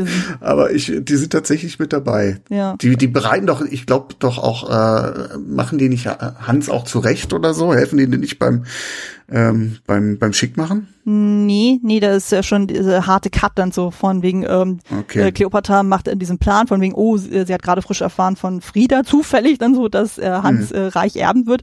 Und dann fasst sie ja den Plan dann so von wegen, sie wird ein heiraten, dann gibt's ja diesen harten Knat, dann gibt's ja diese Texttafel von wegen The Wedding Feast und so und dann sieht man ja schon direkt den Tisch. Ach so, ja, also, okay. Das, äh, dann spielt mir meine Erinnerung gerade einen Streich. Das kann sein dann aber. Nee, aber es ist auch dann interessant, wenn man guckt und so, wie gehen Cleo und Herkules dann mit den Sideshow-Künstlerinnen um und wie gehen Venus und Frozo mit denen um. Also gerade wird ja auch gezeigt und so, äh, solche Frozo, wie er da mit Schlitzi interagiert, so von wegen, oh, da hast du aber ein tolles äh, Kleid und so, was ja auch so ein bisschen dieses konterkariert von wegen so, wie äh, ruppig dann teilweise Herkules dann drauf mhm. ist. Also es gibt ja dann irgendwie eine Szene, wo ähm, er dann mit äh, Cleopatra dann rumknutscht, dann in ihrem Waggon, glaube ich, dann so, und die werden dann beobachtet von Josephine Joseph. Und er daraufhin dann ihr dann irgendwie eine reinhaut, dann so, so als Rache, dann so, auch denkst du, Alter, das stimmt mit dir nicht. Und ähm, im Gegenzug dann wird dann dann Frozo gezeigt, dann so, äh, wie dann völlig liebevoll mit den anderen auch umgeht und so. Und äh, Venus kriegt das ja dann auch spitz und so. Und denkst du, ach Mensch, der ist ja eigentlich ganz lieb und so. Und hm, der ist nicht so wie ihr Ex, also die, es wird ja auch am Anfang noch gezeigt, die war ja mal mit Herkules auch zusammen. Und, und denkst so, oi, oi, oi, also da kommen wirklich diese, na, also das äh, sagt ja auch Frozen dann irgendwann so von wie ach, jetzt bist du auch noch mal zur Vernunft gekommen. Also äh, denkt man sich auch manchmal, uiuiui, also da wären wirklich diese Seifenoper-Szenen dann auch ein bisschen deutlicher, so wer mit wem und wie und warum so. Also das sind ja typisch menschliche Szenarien, die man auch aus äh, anderen Filmen dann auch kennt, die jetzt eben nicht äh, dieses Setting dann auch haben. Mhm. Wobei man muss ja auch sagen, so äh, wenn man sich das mal anguckt, das Ganze ist ja auch ein bisschen so ein Mikrokosmos. Also wir verlassen ja eigentlich ja, das, den Film das gehört, diese Normalität, auch diese Dramen, diese menschlichen, das gehört ja zu dieser ganzen Intention des Films ja auch dazu, dass man einfach zeigt, so, auch beispielsweise, es gibt ja die bärtige Lady, die ein Kind kriegt, ne? Mhm. also was ganz normal menschliches, wo man eigentlich sagt so, wie können die denn Kinder kriegen, so jetzt mal aus der bösen Perspektive ja. gesprochen. Ähm, das wird da als was ganz Normales gezeigt und das ist eine Szene, da ist mir das Herz dann aufgegangen, weil die dann alle auch dann äh, die ganzen Sideshow-KünstlerInnen dann auftauchen und sich ums Bett versammeln und auch mhm. alle freudig lachen und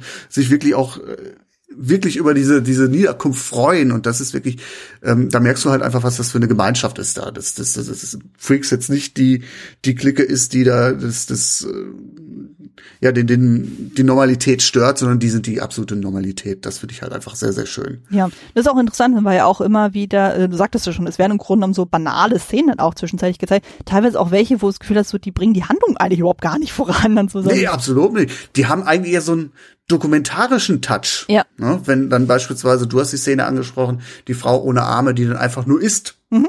Ja, oder Prince Randy, so der einfach sich eine Zigarette ja. dreht und so. Wo ich ja total angetan, wo ich dachte so, wow, wow, also ich stau das ja nur so an, dann so, wie gut das funktioniert. Er macht das mit, mit, mit dem Mund tatsächlich nur ja. den, das Streichholz an und sich damit die Kippe anzündet. Ja. Und das ist dann auch ein Part, der dann leider rausgefallen ist aus dieser ganzen Kürzungswelle. Ähm, diese Szene wäre auch länger gewesen. Mhm der Mann hätte tatsächlich auch noch, äh, das soll, soll wohl zu sehen gewesen sein, die Zigarette noch gedreht. Ja. Das hätte ich aber gerne gesehen. Ja, also den, das sind halt Szenen, die bringen natürlich den Film überhaupt nicht äh, weiter. Die zeigen halt die Menschen schon auch dann tatsächlich hier als was Besonderes so. Ne, es ist jetzt irgendwie nicht so schaustellend, sondern du sitzt da und denkst dir, wow. Hm. Ja, vor allem ist es halt nicht diesen voyeuristischen Charakter so. Also es ist ja nicht so, wo man sagt so, oh, so man will die Leute extra mit solchen Szenen schocken, sondern einfach nur zeigen, hey, wir machen auch völlig normale Sachen wie ihr auch. Denn sozusagen, wir essen, wir trinken, wir unterhalten uns, wir wir haben Liebeskummer, wir haben das, wir haben jenes und ja. äh, wir müssen zwar vielleicht anders an die Sachen rangehen, aber wir schaffen das trotzdem. Ne? Genau. Das ist, äh, das ist ganz, ganz schöne Botschaft dahinter steckt. Auf jeden Fall. Also von da, da merkt man, glaube ich, die Intention von Browning ja auch äh, sehr gut und so. Und interessant ist ja auch im Zuge dessen, wir haben zwar dieses Zirkus-Setting, aber wir sehen nie was von der Vorstellung. Also wir sehen nie, wie diese stimmt, ja. Künstlerinnen als äh, Künstlerinnen auftreten, sondern wir sehen eigentlich immer nur das äh, sogenannte Behind the Scenes eigentlich, also eigentlich was hinter dem Zelt eigentlich passiert. Das finde ich auch sehr schön. Stimmt, ja. Äh, ich glaube, es wird nur zwischendurch gesagt, ich habe jetzt gleich einen Auftritt oder so. Weil genau. den eigentlichen Auftritt siehst du nie, ne? Ja. Ich weiß auch gar nicht, was Hans macht. Ist, ist der, äh, macht der Clownerie oder ist der, ist der so ein Einheizer oder was ist der eigentlich? Das weiß ich auch nicht so genau. Also man sieht ihn nur in Kombination mit Frieda. Frieda ist ja dann auf diesem kleinen weißen Pony dann so. Genau, sie ist dann eine Genau, eine Artistin, ja. Aha. Ja, irgendwie sowas in der Richtung. Und er kommt ja, ja, irgendwie dazu. Also irgendwie die interagieren anscheinend zusammen als Act. hätte ich jetzt so interpretiert. Ja. Also es wird ja auch nicht richtig klar, was sie da macht, aber ähm, so erkläre ich mir das irgendwie. Das ist eine sehr schöne Beobachtung, weil du sie wirklich nur in Ausübung normaler Tätigkeiten siehst und nicht, äh, weil sie irgendwie ein Publikum belustigen. Ja. Sehr, sehr schön, ja, stimmt. Ja. Ja. Im Zuge dessen, was ich auch spannend finde, ist ja auch, dass der Film teilweise auch sehr humorvolle Elemente hat. Also insbesondere bei den siamesischen Zwillingen siehst du das und wie die mit ihren Partnern interagieren. Also ganz am Anfang sieht man das ja vor allem mit äh, Roscoe, dem Mann von Daisy und man sieht ja immer wieder Interaktionen, wo man merkt, so Roscoe ist super eifersüchtig, wenn dann die Zwillinge mit jemand anders äh, dann irgendwie interagieren, in der Regel Männer. Und äh, Violet ist dann immer ziemlich rigoros von wegen so, ich gehe jetzt und so. Und Roscoe sagt dann immer so, so, nein, Daisy bleibt jetzt hier. Und Violet dann so, so, nö, das ist ja nicht sie, die das entscheidet, sondern ich dann so. Und da die ja an der mhm. Hüfte zusammengewachsen sind, so bleibt ja Daisy auch genau. nichts anderes übrig. Und Roscoe beschwert sich dann immer so, ja, du benutzt das nur als äh, Alibi und so, dass du weggehen kannst. Und, genau, ähm, ihr ist es, glaube ich, auch ganz lieb, dass sie da wegkommt. Ja, ja. Also, Weil er sie ja schon so ein bisschen als Heimchen äh, ziehen will, ja. Ja, das stimmt. Und so. Also ist, äh, das ist dann tatsächlich aber auch so ein, so, ein, so ein Punkt, wo ich denke, mh, hm, das ist dann tatsächlich auch ein schmaler Grad. Natürlich mhm. äh, haben auch siamesische Geschwister ein Anrecht darauf, äh, auf, auf ein Liebesleben, Familie etc. pp.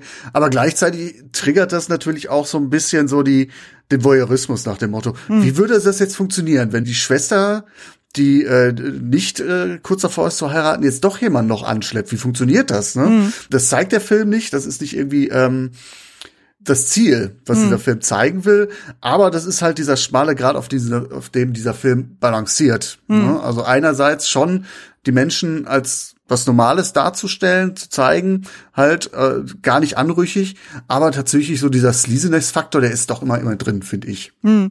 Ja, vor allem hier ist es ja noch recht äh, komödiantisch aufgezogen worden. Also ja. im realen Leben waren die Hiltons ja auch zwischenzeitlich mal verheiratet, wenn auch nur sehr, sehr kurz. Und da war es ja bei weitem nicht so locker flockig wie jetzt hier in dem Szenario. Also, nee, absolut nicht. Ich glaube, drei Tage oder so verheiratet oder so, ne? Ja, also irgendwie sowas. Mhm. Irgendwie so übel. Und dann ähm, im Laufe des Films ist, taucht ja doch noch mal ein Anwärter auch für die äh, andere Schwester dann auf, für Violet. Und äh, dann wird noch so rumgekaspert, so von wegen so, ja, übrigens hier, das ist Mr. Watchers, glaube ich, heißt der, so von wegen, ja, der möchte übrigens äh, Violet heiraten, so, ach Mensch, hier schön und hm, ähm, könnt uns, eine Familie. Genau, wir können, ja, ihr könnt uns doch mal besuchen kommen, ach Mensch, ihr könnt uns auch mal besuchen kommen. Also so dieses, äh, quasi so, der Elefant im Raum wird einfach nie thematisiert dann so. Tatsache, dass die sowieso aufeinander hocken würden, so, weil eben die beiden Schwestern zusammengewachsen sind. Das ist schon, ich weiß nicht, ob man unfreiwillig komisch sagen kann, aber irgendwie muss man doch schon so ein bisschen schmunzeln, weil da mit so einer so einer Lockerheit dann irgendwie damit umgegangen wird, so von wegen so, ja, die beiden Schwestern hängen halt äh, zusammen und äh, ja, die Männer entsprechend sind dann halt auch da um, äh, um die herum. Die, die, müssen sich arrangieren, alles ja. andere ist egal. Ne? Ja. Das ist schon so, ja. Die Schwestern kommen zurecht, also von daher. Ja. Ja, aber dann so der richtig krasse Bruch äh, vom Stil ist ja dann eigentlich so eben nach der Hochzeit, wo äh, man dann genau. doch schon merkt, so da kommen jetzt so die Horrorfilm-Elemente. Also insbesondere, was mir dann aufgefallen ist, ist dann vor allem dieses so, ja, in dem Moment, äh, wo dann Hans ja dann äh, quasi richtig, richtig fies krank ist durch das Gift von Cleo, äh, mhm. sieht man jetzt immer häufiger dann so wie Cleo dann halt über das Geländer dann irgendwie läuft und so und du siehst überall dann die Sideshow-Künstlerinnen irgendwie unter Treppen versteckt und sowas. Also das, du siehst immer die wachsamen Augen um die herum man denkt sich, gut, äh, eigentlich ist es ja so gemeint, so dass die sich halt natürlich sorgen um Hans und gucken, was hat Cleo vor. Aber das hat natürlich total diese Horrorfilm-Vibes, so von wegen so, okay, du bist nicht mehr alleine sozusagen, du hast überall diese Augen, die dich verfolgen und die dir vielleicht was Böses wollen und so und ich finde, da kippt der ja, Film Liebes, dann auch. Die, die liebeswürdige Gemeinschaft wird dann hier natürlich zu einer verschworenen Gemeinschaft und ja. bei aller moralischen ähm, ja, Akzeptanz, die man dem jetzt vielleicht auch aufbringen mag, weil Cleopatra und Herkules sind die Bösen. Äh, natürlich ist es hier eine Form von Lynchjustiz, ne? Das muss man mhm. ja immer so festhalten. Ja. Und das äh, kriegt natürlich dann natürlich einen ganz anderen Touch. Und wenn man dann gerade dann auch äh, den, den äh, Prince Randian beispielsweise sieht, der sich ja gerne einen Spaß gemacht hat am Set, äh, Leute zu erschrecken und dann mhm. wirklich durch den Matsch robbt mit einem Messer zwischen den Zähnen, mhm. das sieht bedrohlich aus. Oder ja. äh, der Jimmy Egg, der, der also wirklich dann auch normalerweise kann kein Mensch da so vernünftig da unter einem Zirkuswaggon herhuschen, aber die ja. machen das ganz behende, weil sie halt körperlich in der Lage sind. Ja. Das wirkt natürlich komplett gruselig. Und wenn du dann natürlich auch den ganzen, ganzen Stil dann siehst und es ist dunkler gedreht und du hast diesen Regen und alles ist matschig und ähm, du siehst nicht viel außer diese, diese Augen, die dann tatsächlich unter diesen Waggons hervorschauen. Hm. Das sind klassische Horrormotive natürlich. Ja. Und das sind, das sind natürlich die Szenen, die hängen bleiben von dem Film oder anscheinend im Gedächtnis geblieben sind, weswegen man den Film als Horrorfilm äh, markiert. Ja, auf jeden Fall. Ich meine, das, in dem Zuge dessen so, es wird ja dann klar, okay, Cleo und ähm, Herkules haben ja äh, Hans irgendwas angetan und Hans durchschaut das ja dann auch so, also ähm, er soll ja die ganze Zeit Medizin kriegen so und Cleo mischt da immer dann dieses Gift dann drunter, was er offiziell nicht sieht, aber er weiß das, weil er dann seine ganzen äh, Freunde das ja auch beobachtet haben so und es wird ja auch klar, so in dem Moment, wo sie ihm immer die Medizin gibt, so dann äh, spuckt er es ja dann, wenn sie sich umdreht, dann auch wieder aus und so und mhm. äh, man merkt schon so, okay, da ist schon so ein Masterplan dahinter von wegen, okay, wie kriegen wir sie dann halt ähm, ja, man, man merkt auf jeden Fall so, okay, er lässt sich das nicht mehr gefallen und ähm, das wird ja dann in diesem Epilog ja auch nochmal deutlich. Eigentlich war es ja so, dass ja seine Intention eigentlich nur war, dass er das Gift kriegt. Also dass äh, sie, also dass Cleo dann am Ende dann so, ich sag jetzt mal, verstümmelt wird, so, das war ja seine Intention angeblich nicht. Ähm, mhm. Wo ich mir denke, so, naja, aber es wird ja auch so ein bisschen am Anfang des Films ja auch so etabliert, so, es gibt ja irgendwie so diesen Kodex äh, innerhalb dieser Gemeinschaft, von wegen verletzt du ein, verletzt du alle. Und ähm, ich bin mir nicht sicher, ob man da Hans so rausreden lassen kann. Also, weil das wirkt ja schon ein bisschen so, wie das inszeniert wird, von wegen so, ja, äh, heute Nacht schlagen wir zu und das und sowas, das wirkt schon eher schon von wegen so, naja, das äh, so ganz so unschuldig ist er nicht. Ja, ja, ich überlege gerade. Also er ist natürlich auch ziemlich indisponiert natürlich. Er hm. kann auch nicht viel machen. Hm. Man hat aber tatsächlich auch das Gefühl, dass sie sich auch viel mit blicken und dann schaut der eine äh, durch das Fenster und äh, dass sie eigentlich schon alle wissen, was in so einem Notfall zu tun ist. Hm. Den Eindruck hat man tatsächlich, dass das schon alles vorher irgendwo in einem nicht aufgeschriebenen Kodex irgendwie feststeht. Wenn da jemand kommt und uns, uns irgendwie uns bescheißen will, dann äh, können wir auch anders. Das, das merkt hm. man schon, ja. Ja, definitiv. Also es ist schon, da, äh, ich glaube, da äh, kann ich auch heutzutage das verstehen, so dass Leute dann sagen so, naja, ähm, dass da sich Leute auch distanziert haben, von wegen, dass sie da mitgewirkt haben, weil das kein gutes Licht auf die Sideshow-Künstlerin dann wirft, so.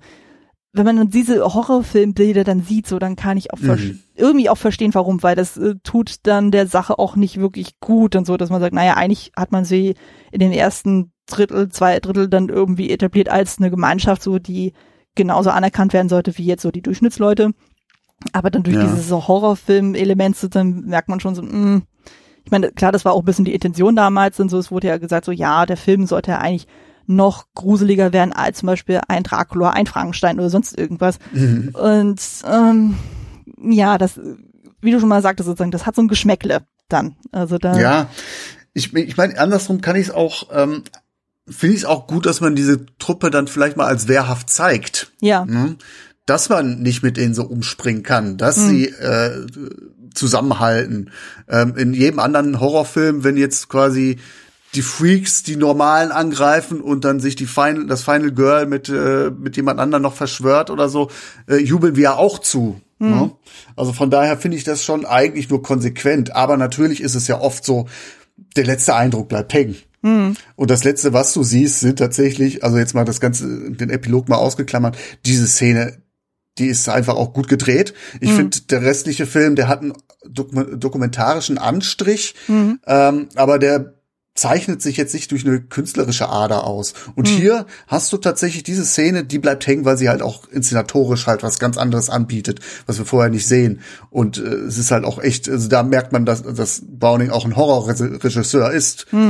Und ja, das ist dann so ein bisschen das Pech, dass man natürlich dann äh, die im Hinterkopf hat und äh, wahrscheinlich dann den Film einfach so abstempelt nach dem Motto Horrorfilm und äh, äh ich be benutze den Begriff jetzt mal ganz bewusst, die Freaks, mhm. die, die Horrorgestalten sind. Ne? Das ja. ist das, was hängen bleibt, leider. Leider, leider. Und ähm, genau im Zuge dessen und so haben wir ja auch noch dann so diese, äh, diese erzählerische Klammer, du hattest ja schon erwähnt gehabt, so ganz am Anfang, man sieht dann einmal dann ähm, eine äh, Sideshow in einem Gebäude dann so mit dem ähm, Erzähler in Anführungszeichen sozusagen, der dann quasi Cleo als eben verstümmelte Entenfrau dann so anteasert. Und am Ende schlagen wir ja dann wieder den Bogen zurück und dann sehen wir sie ja tatsächlich den, eben als besagte Entenfrau. Und äh, das ist schon hart, wo man denkt so, boah, mit was für einer Gewalt müssen die Künstlerinnen dann auf sie eingeprügelt haben, so dass sie dann so endet, quasi dann so. ja, vor allem, ich weiß gar nicht, ob das jetzt irgendwie, ich will gar nicht nach der Technik fragen, aber ob das jetzt nicht tatsächlich sogar noch ein übernatürlichen Touch hat. Nach dem Motto, die haben jetzt äh, übersinnliche Kräfte und können sie in eine Ente verwandeln oder wie siehst du das? Nee, ich habe das tatsächlich so verstanden, dass es tatsächlich äh, also mit, ich denke mit Gewalt zu einer Ente. Ja, also ich denke mal, also Okay. dieses äh, dieses ähm, Federkostüm, das ist eher nachträglich äh, gemacht, aber ich könnte mir dann eher vorstellen, also es gibt zum Beispiel auch eine Szene, die im Schnitt verloren gegangen ist, wo sie anscheinend auch nochmal von einem Baum getroffen wurde, also da irgendwie Mhm. anscheinend da verkrüppelt wurde. Ähm, ich weiß nicht, ob man das so sagen kann, aber du weißt, was ich meine. Ähm, Ja. Auf jeden Fall, dass da ich weiß nicht mehr, wie das war. Also irgendwas mit den Händen war auf jeden Fall bei ihr. Das eine Auge war dick geschwollen, so sie kann nicht mehr reden. Also ich kann mir vorstellen, dass dann zum Beispiel ihr die Zunge irgendwie abgeschnitten wurde. Ähm, also ich denke mal, das wird eine Mischung sein aus, äh, ja, das sind tatsächlich äh, Verstümmelungen ähm, gewesen und dann teilweise noch so ein zusätzliches Kostüm, um sie besser vermarkten zu können. Weil wir haben jetzt zum Okay, mhm. Beispiel bei der Hochzeitsgesellschaft, da haben wir eine Künstlerin, hier Kuku, das Vogelmädchen, ähm, da ist es ja zum Beispiel auch sozusagen, sie hat ja immer die normale Statur, aber dann hat sie ja noch so ein, so ein Fluffel-Federkleidchen noch an, so, und dann noch diese riesige Ja, Brille. okay. Und dadurch ist, wird sie ja dann eher so dieses Vogelmädchen auch, ähm, oder als so inszeniert und so. Das ist eine durchaus gängige Praxis gewesen. Also von daher denke ich mal am Ende dieses Finalbild mit Cleo, das ist tatsächlich eine Kombination aus beiden. Und Okay. Ja gut, das ist jetzt so ein bisschen äh, natürlich, da lässt der Film auch ein bisschen Spielraum, Ja. weil ich war überrascht äh, jetzt beim zweiten Sehen, wie kurz die Szene eigentlich ist. Ich hatte die als so mega zentral und lang in Erinnerung, aber Mhm. Ähm, du merkst, wenn du jetzt darauf achtest, dass da sehr viel geschnitten ist. Also Ja. du merkst, an, an der Stelle fehlt auf einmal was und äh, wir blenden ab und du siehst halt äh, die die Künstlerin unter dem den den, den Waggons herrutschen und dann ist die Szene auch schon fast vorbei. Ne? Mhm. Also ich habe jetzt nicht die Stoppuhr äh, angehabt, aber ich würde mal so sagen, so mh, wenn wir jetzt mal das ganze Vorspiel mit den Waggons, die durch den Regen ziehen, weglassen, das sind wirklich nur, also wirklich konservativ geschätzt fünf Minuten. Ja. Mehr ist es doch nicht, oder? das stimmt, das ist wirklich recht kurz dann gehalten. Ähm, irgendwas wollte ich noch gerade ansprechen. Ach ja, genau, ich wollte einmal noch mal auf diese Kurzgeschichte eingehen, weil das finde ich nämlich im Kontext dann auch sehr, sehr spannend, weil ähm, ich habe nochmal ge- abgeglichen, so von wegen so, okay, was ist eigentlich gleich und was ist unterschiedlich? Und das Interessante ist ja dann, das Grundsetting ist ja gleich. Also wir haben einen kleinwüchsigen Mann, in der Geschichte heißt der Jacques, und der liebt eine durchschnittsgroße Frau äh, namens äh, Jean-Marie. Und äh, genau, das Grundsetup so von wegen, sie heiratet ihn nur wegen des Erbes so und verspottet ihn auf dem Hochzeitsfest und er will sich dann halt rächen. Und ähm, warum das Ding Sporen heißt, heißt dann nämlich dann, wir sehen ja hier in dem Film ja dann so am Ende des Hochzeitsbanketts, äh, dass sie ja mit ihm so rumshakert, so von wegen so, ja, hör, bist du ein kleines Baby, so soll ich dich auf meinen Schultern tragen, so und dann rennt sie ja mit ihm auf den Schultern ja so über die, äh, um den Tisch herum und Herkules äh, Mhm. hüpft dann hinter denen her. Und ähm, in der Kurzgeschichte ist es so, dass ähm, sie das zwar auf der Hochzeitsfeier erwähnt, aber nicht durchführt. Das wird dann irgendwie erst später dann Thema. Also ähm, das ist auch ein bisschen diffus dann erzählt. Auf jeden Fall ist es dann irgendwann so, dass äh, sie hat in der Geschichte auch einen Liebhaber namens Simon. Der ist aber kein Muskelprotz, sondern der macht irgendwas anderes. Und äh, sie flieht dann irgendwie zu ihrem Liebhaber und sagt dann so, hey, rette mich von meinem Ehemann. Der ist irgendwie wahnsinnig geworden. Äh, ähm, kleinwüchsige Jack sozusagen kommt dann irgendwie auf einem Hund daher geritten und hat ein Schwert bei sich und irgendwie wird dann halt äh, Liebhaber getötet im Rahmen dessen und äh, Jack äh, zwingt dann eben seine Frau, ihn tatsächlich quer durch Frankreich auf den Schultern zu tragen. Und das ist quasi das Ende der Geschichte. Und ähm, genau, und dann halt der Unterschied zu dem Film und so, also wir haben ja im Film ja deutlich mehr Seitenstränge oder so, so Erzählstränge als in dieser Kurzgeschichte. Also man hat das ja irgendwie ein bisschen aufgeplustert. Und man hat dann auch ähm, ja einfach so ein bisschen mehr Fokus darauf, so okay, es gibt noch wesentlich andere äh, Sideshow-Künstlerinnen und äh, die Motive sind auch noch mal ein bisschen anders und auch diese Verstümmelung von Cleopatra, die findet ja in der Kurzgeschichte auch Mhm. nicht statt. Das heißt, das ist schon krass dann so, was dann Browning und sein Team dann aus dieser Geschichte rausgeholt haben, was sie adaptiert haben so und was sie dann doch noch mal krass verändert haben. Also so dieses Gemeinschaftsding, Ja.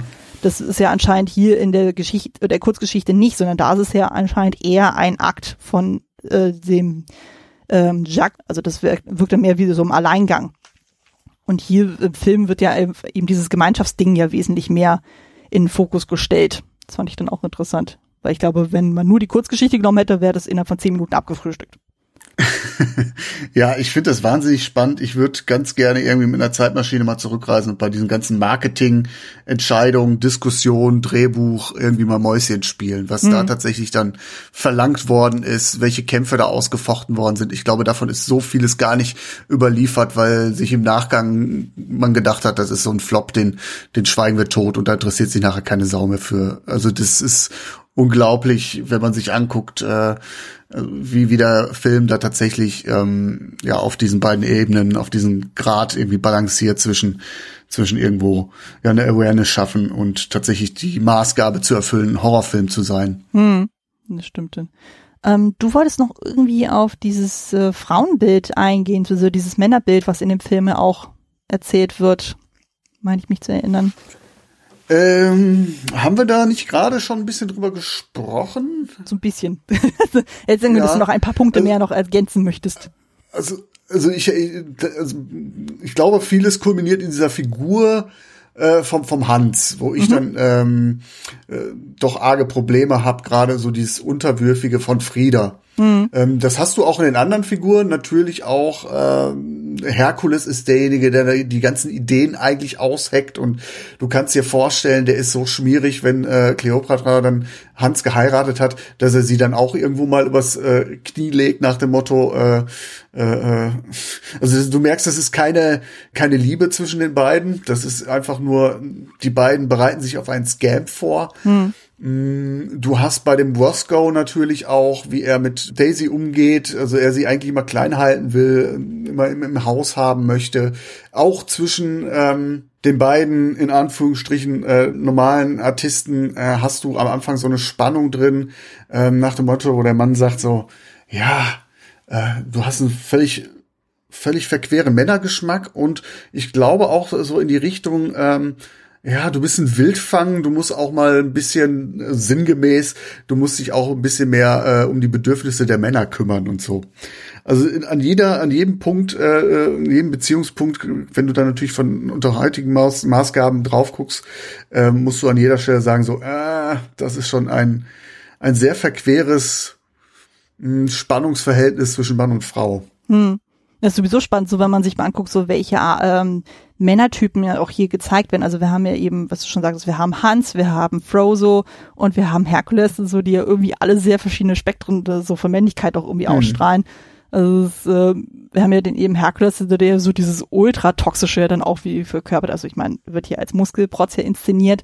Ähm, ich glaube auch so mit so einem halben Lederkostüm dann auch sozusagen, also der wirkt schon nicht wie die hellste Kerze auf der Torte und dann halt im Kontrastbild hast du dann eben Frozo, der als, Clown auftritt so und äh, das ist dann auch interessant dann zu sehen, wie dann Venus, also der spätere Love Interest, dann erst ja mit, mhm. äh, mit Hercules dann abhängt und dann merkt dann so, oh, äh, Frozo hat dann doch wesentlich bessere Qualitäten und dann letztendlich auch mit ihm dann anbändelt. Und dann hast du dann auch Hans und so, der ja auch so ein bisschen dieses auch schon wieder Unterwürfige dann auch hat, so, also dass er sich so Cleo dann so quasi anbietet, so in der, so nach dem Motto so, okay, ich bewerf sie mit Geschenken so und äh, äh, gucke, dass ich dadurch mal äh, ihre Zuneigung kriege, wo wir natürlich alle wissen, das funktioniert vorne und hinten nicht. Also schon hart. Ja.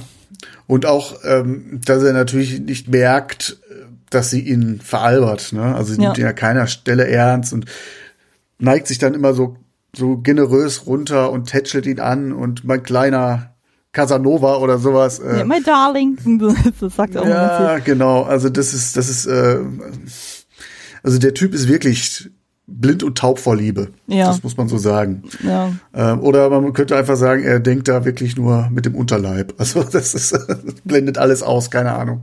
Naja, so diese sexuellen Untertöne hast du ja den ganzen Film über. Damit wird ja auch gespielt ja. und so und ähm, das war ja für damalige Zeiten ja auch anscheinend wirklich so ein groteskes Bild von wegen so, ja, ähm, wie soll das funktionieren, eine durchschnittsgroße Frau und ein kleinwüchsiger Mann, so das äh, äh, insbesondere wenn dann der kleinwüchsige Mann dann auch eher so kindliche Züge auch noch hat, auch so vom Gesicht her. Also man muss dazu sagen, ja. ich habe nachgeguckt, zu dem Zeitpunkt war er 29 und äh, Daisy Earls, also die Frieda spielt, die war 24 zu dem Zeitpunkt. Und ich glaube, das ist tatsächlich so ein Punkt, wo man ähm, jetzt mal sich in die äh, Zuschauerschaft von damals versetzen muss. Ich glaube gar nicht, der Tabubruch war tatsächlich diese, diese Horroranleihe, sondern hm. tatsächlich ähm, also dass du Horrorszenen hattest, äh, also Horrorfilme hattest du vorher schon, ähm, aber dieses, dieses ganze Sideshow-Setting, anrüchig, das hat was Schäbiges, was Voyeuristisches. Hm. Und dann natürlich dann diese Künstler dann in normalen Situationen zu sehen. Und genau das, was du sagst, wie könnte das funktionieren? Ein, hm. ein, ein kleiner Mann und eine große Frau. Oder diese beiden, äh, dass das äh, siamesische Zwillingspärchen. Hm. Wie funktioniert das, wenn die beiden Mann haben und so? Ich glaube, das ist eher das Verstörende für die, für die Menschen damals gewesen. Hm. Ja, oder hier, wir hatten ja dann äh, die bärtige Frau so und den äh, Skelettmann, die zusammen auch eine Familie gründen und so, wo auch denkst du, hm, so rein von der, vom Körperbau her, kann das überhaupt funktionieren? Also, äh, man weiß also, natürlich geht das sozusagen, also das ist ja nicht so, dass sie nicht in der Lage wären, Kinder zu gebären. Aber das ja. äh, für damalige Verhältnisse, die haben dann alle noch so dieses Bild von einem, einer Durchschnittsperson oder einer, in Anführungszeichen, normalen Person. Aber die können sich nicht vorstellen, so wenn jemand von dieser Norm abweicht und so, dass das auch funktionieren kann.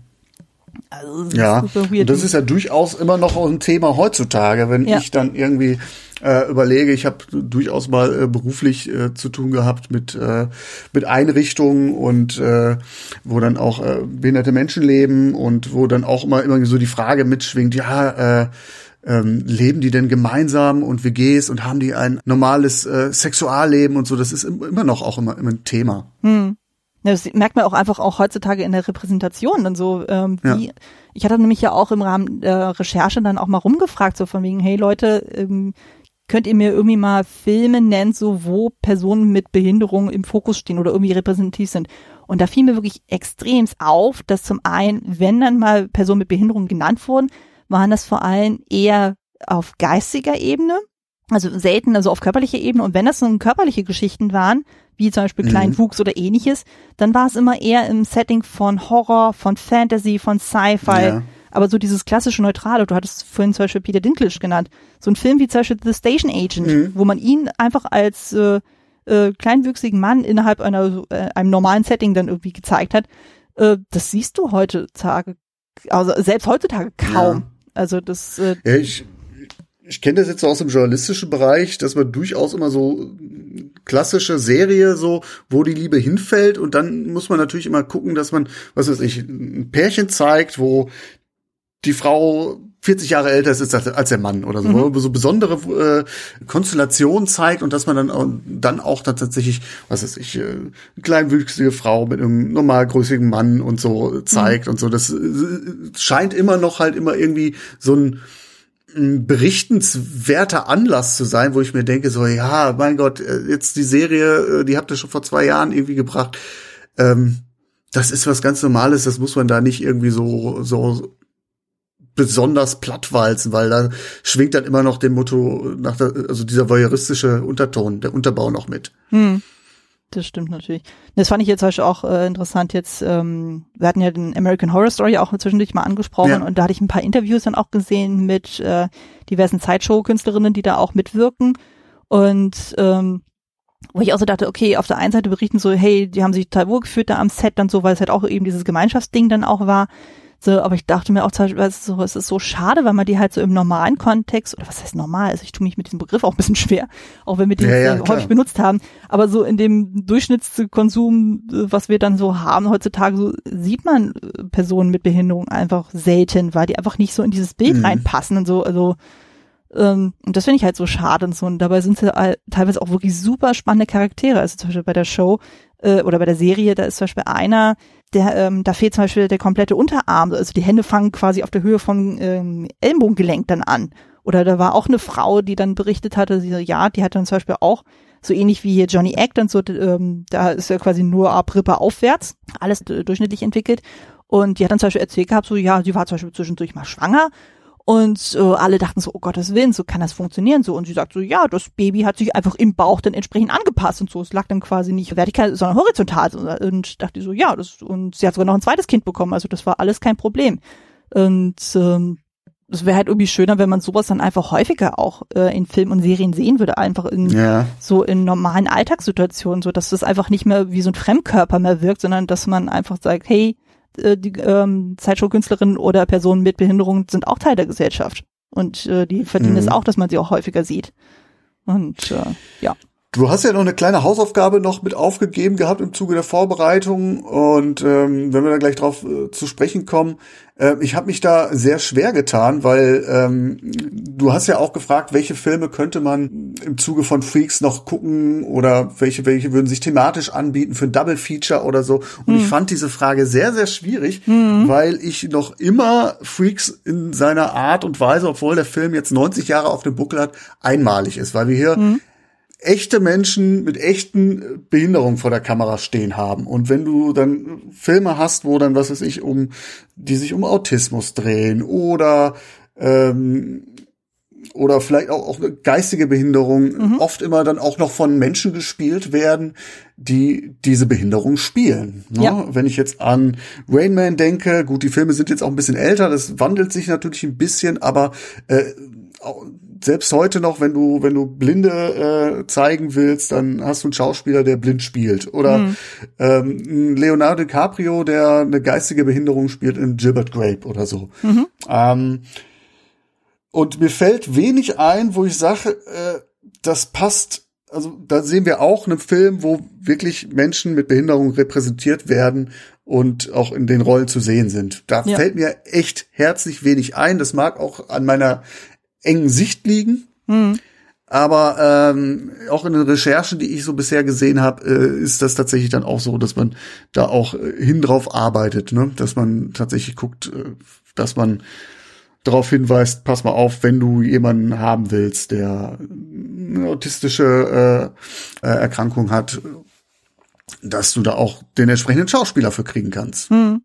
Ich würde sagen, es gibt ja auch Dafür gibt's ja, gibt's ja, gibt's ja Karteien. Ja, ja, genau. Ja. Also ähm, ich glaube, mit eins der jüngsten Beispiele, die mir jetzt einfallen, ich habe leider den Namen der Schauspielerin vergessen, aber hier zum Beispiel bei A Quiet Place mit äh, ja. Emily Blunt, da gibt's ja zum Beispiel auch eine gehörlose ähm, Jungschauspielerin. Also das ist ja durchaus möglich, so dass man auch entsprechend Leute castet, so dass man da ähm, man muss da eigentlich gar nicht groß tricksen, sozusagen. Die Leute sind ja da, sozusagen, nur die müssen halt auch die mhm. Möglichkeit kriegen, dann auch zu performen.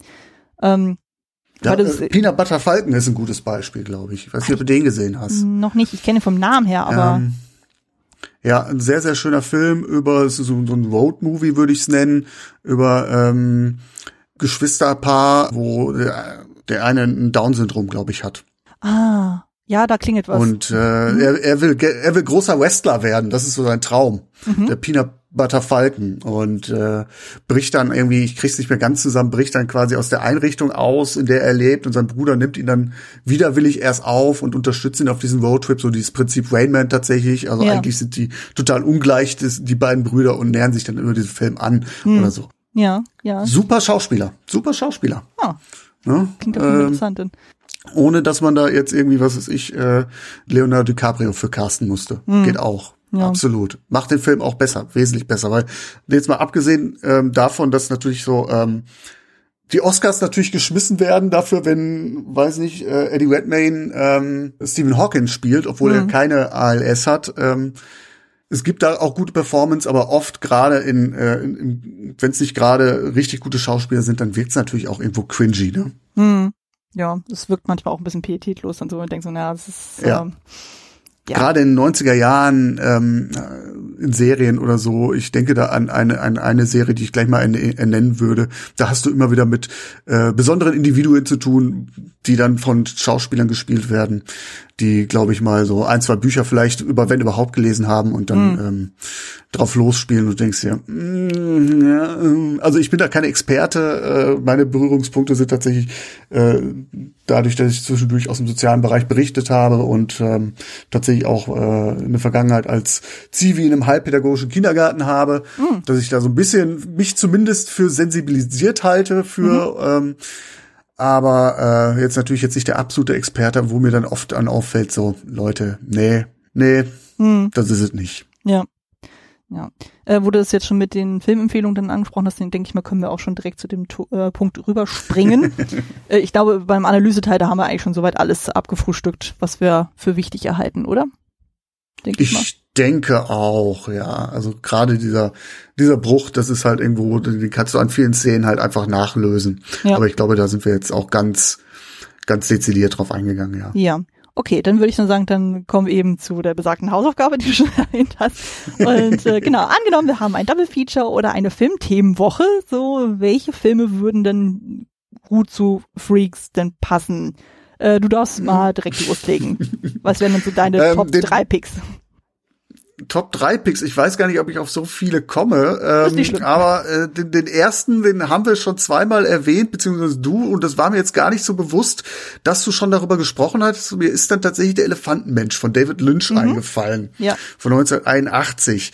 Ähm, der hat natürlich ähm, die Krux, wenn man es jetzt so sagen will, dass ähm, Joseph Merrick, hier gespielt wird von John Hurt und natürlich unter, unter einem riesen Make-up steckt. Also mhm. der Elefantenmensch, wenn man ihn nicht kennt vom Sehen, äh, das ist äh, also eine ganz drastische Deformation des Körpers, vor allem Kopf, aber auch ganze Körper eigentlich.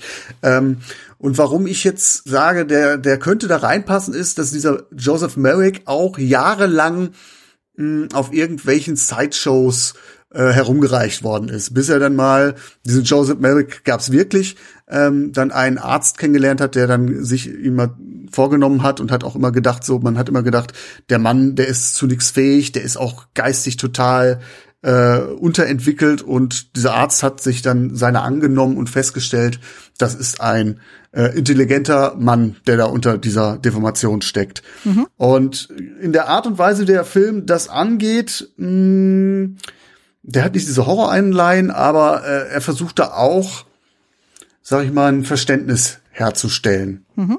Also den Menschen dann nicht zur Schau zu stellen, sondern unter dieser Deformation das Menschliche, das Normale zu sehen, in Anführungsstrichen wieder. Mhm. Dahingehend würde ich sagen, könnte der Film schon, schon ganz gut passen für ein Double Feature. Ja. Von der Thematik her. Mhm denke, wirst du sicherlich auch direkt auf dem Schirm gehabt haben. Ja, ja, auf jeden Fall. Das war so mit der erste Pick, den ich dann hatte. Dann, aber ich wollte dir gerne den Vortritt lassen. Dann, dann wird's aber ehrlicherweise schon bei mir dünn. Mhm. Ähm, ich würde gerne eine Folge einer Lieblingsserie von mir in den Raum werfen. Und mhm. zwar ist das Akte X. Das ist auch eine Serie, wo ich normalerweise auch mh, hm, oft sagen muss, so, nee, das ist nicht gut dargestellt. Dann wird dann jemand mit einem Autismus dargestellt oder mit einer geistigen äh, Behinderung von normalen Schauspielern gespielt, die äh, sich daran versuchen, wo ich oft immer sage, so, das ist es nicht. Mhm. Akte X lebt halt davon, dass du halt äh, mal gute Schauspieler hast und mal weniger gute. Äh, aber es gibt eine Folge in Staffel 2 und zwar nennt sich die Hamburg. Das ist eine mhm. sogenannte Comedy-Folge und spielt gerade auch in diesem Sideshow-Milieu. Mhm. Und ähm, da ist dann unter anderem ah, äh, Michael Anderson heißt er, glaube ich, auch dieser klein wüchsige Schauspieler, den man unter anderem aus Twin Peaks kennt. Mhm. Äh, der spielt da mit und das ist halt auch, äh, da sind dann auch, was weiß ich, da ist dann der Mann, der der Echsenmann dabei, der komplett tätowiert ist wie eine Echse und also auch mit einem sehr illustren ähm, Fundus an Künstlern. Ich will nicht zu viel verraten. Äh, es passiert ein Mord in dieser Gemeinschaft, aber äh, auch auch da wird mit dieser Truppe gespielt. Das ist so ein so ein Inner Circle auf eine sehr humoristische Art und Weise, ähm, wo man sich nicht zu schade ist, ähm, ja durchaus auch mal mit einem Seitenzwinkern auf die Leute zu schauen. Scully und Mulder, die beiden ermittelnden FBI-Agenten, die eigentlich die Verrückten sind in diesem ganzen Schauspiel und nicht die Sideshow-Leute. Mhm. Äh, das ist sehr, sehr gut und sehr, sehr interessant gemacht. Okay.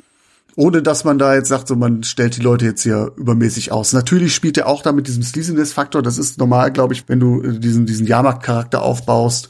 Das ist intendiert, aber ja, ganz, ganz große Folge, wenn man so thematisch sich annähern will. Mhm. Dann wird's aber eng. Ich weiß nicht, ich hab, ich bin auch über eine Nummer gestolpert, äh, habe ich damals nicht gesehen. Ich weiß nur, dass ich damals etwas irritiert war. Hm, Christoph Schlingensief, der äh, Enfant terrible seiner Zeit, der mit mit aufsehenden ähm, Aktionsfilmen äh, auf, aufmerksam gemacht hat.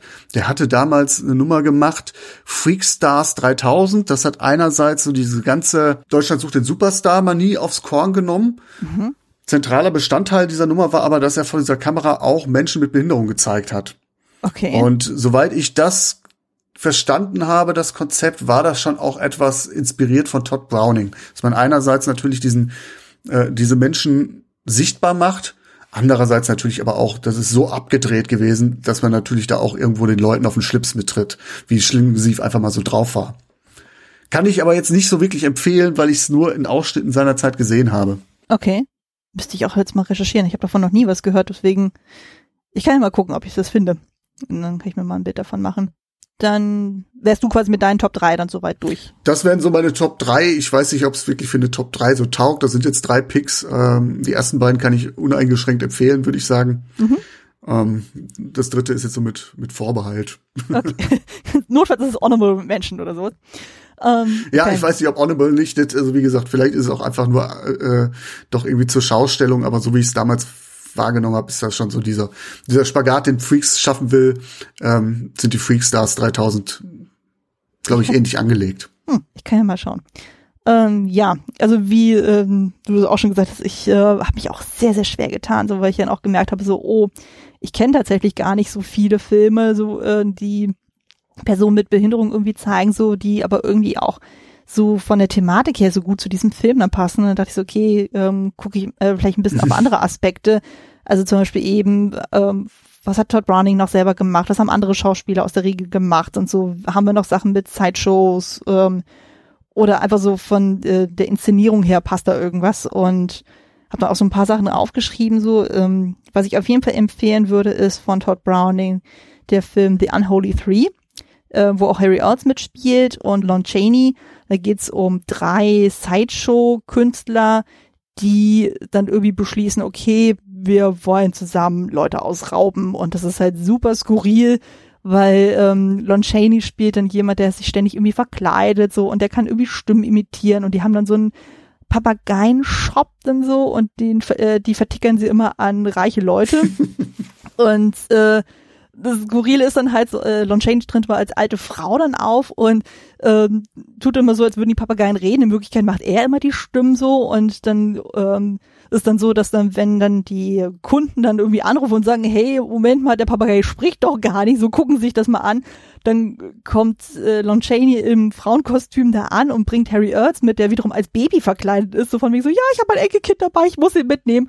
Und im Zuge dessen vor, äh, gucken die in dem Haus dann jeweils so, wo es gibt Sachen, die geklaut werden können, indem sich dann irgendwie dann klein Baby äh, äh, Darsteller dann irgendwie dann rausschleicht und guckt so, okay, was ist denn da alles, ohne dass es Verdacht schöpft. Und es ist halt super skurril, aber das kippt dann irgendwann extrem, weil dann halt ein Raub dann völlig eskaliert. Und äh, einfach auch zu sehen und so, wie Harry Earls da in diesem Szenario da spielt, das ist schon ziemlich cool. Das ist ein Stummfilm, das muss man dazu sagen, so, aber äh, ich habe den auf YouTube gefunden tatsächlich. Also sowieso mal schwierig mit sehr, sehr alten Filmen, die irgendwo normal im Streamingdienst zu finden, aber da, ähm, ich glaube, der war von 23 oder so oder 29. Also den mhm. kann man auf jeden Fall bei YouTube gucken.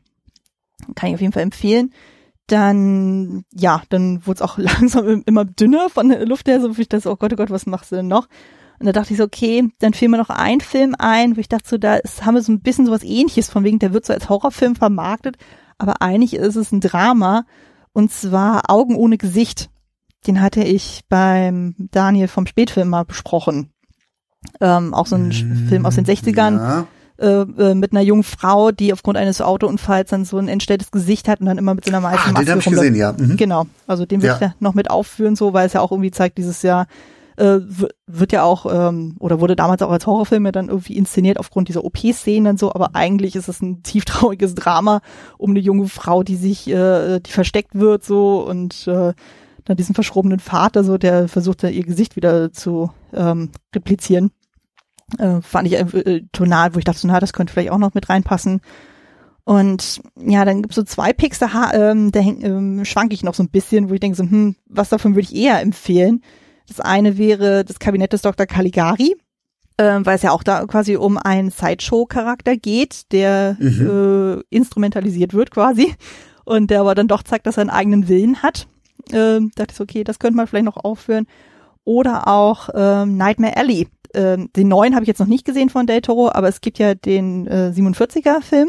Äh, Nightmare Alley ist auch ein Schwarz-Weiß-Film und da geht's ja quasi auch um einen Zirkus. Allerdings sind da keine Sideshow-KünstlerInnen dabei, sondern es sind dann halt äh, so die Durchschnittskünstler und da geht's ja eher darum, so ja, ähm, wie korrupt kann jemand sein mhm. innerhalb dieser Szene und äh, gibt da halt so, so einen Mann, der ist in so einem äh, Zirkusszenario so und der, ähm, dort ist dann halt auch ein Ehepaar, die tun so, als würden sie ähm, Sachen sehen können, also so ein bisschen so Gedanken lesen oder Sachen rausfinden, von wegen so, was halt, hält derjenige in die Hand oder sonst irgendwas, die aber mit so einer Art Code arbeiten, also von wegen, wie, je nachdem, wie Person A äh, gewisse Sachen formuliert, weiß Person B, was genau gemeint ist und dadurch die Leute austricksen und äh, der ähm, junge Mann dann so sich das zu eigen macht und dann halt immer korrupter wird, immer korrupt, dann irgendwann sich mit einer Psychoanalytikerin dann als oder einer Psychologin zusammentut und dann halt so diese Abwärtsspirale äh, losgeht. Also es ist so, halt so ein Film noir mit aber einem Zirkus-Setting. Ja.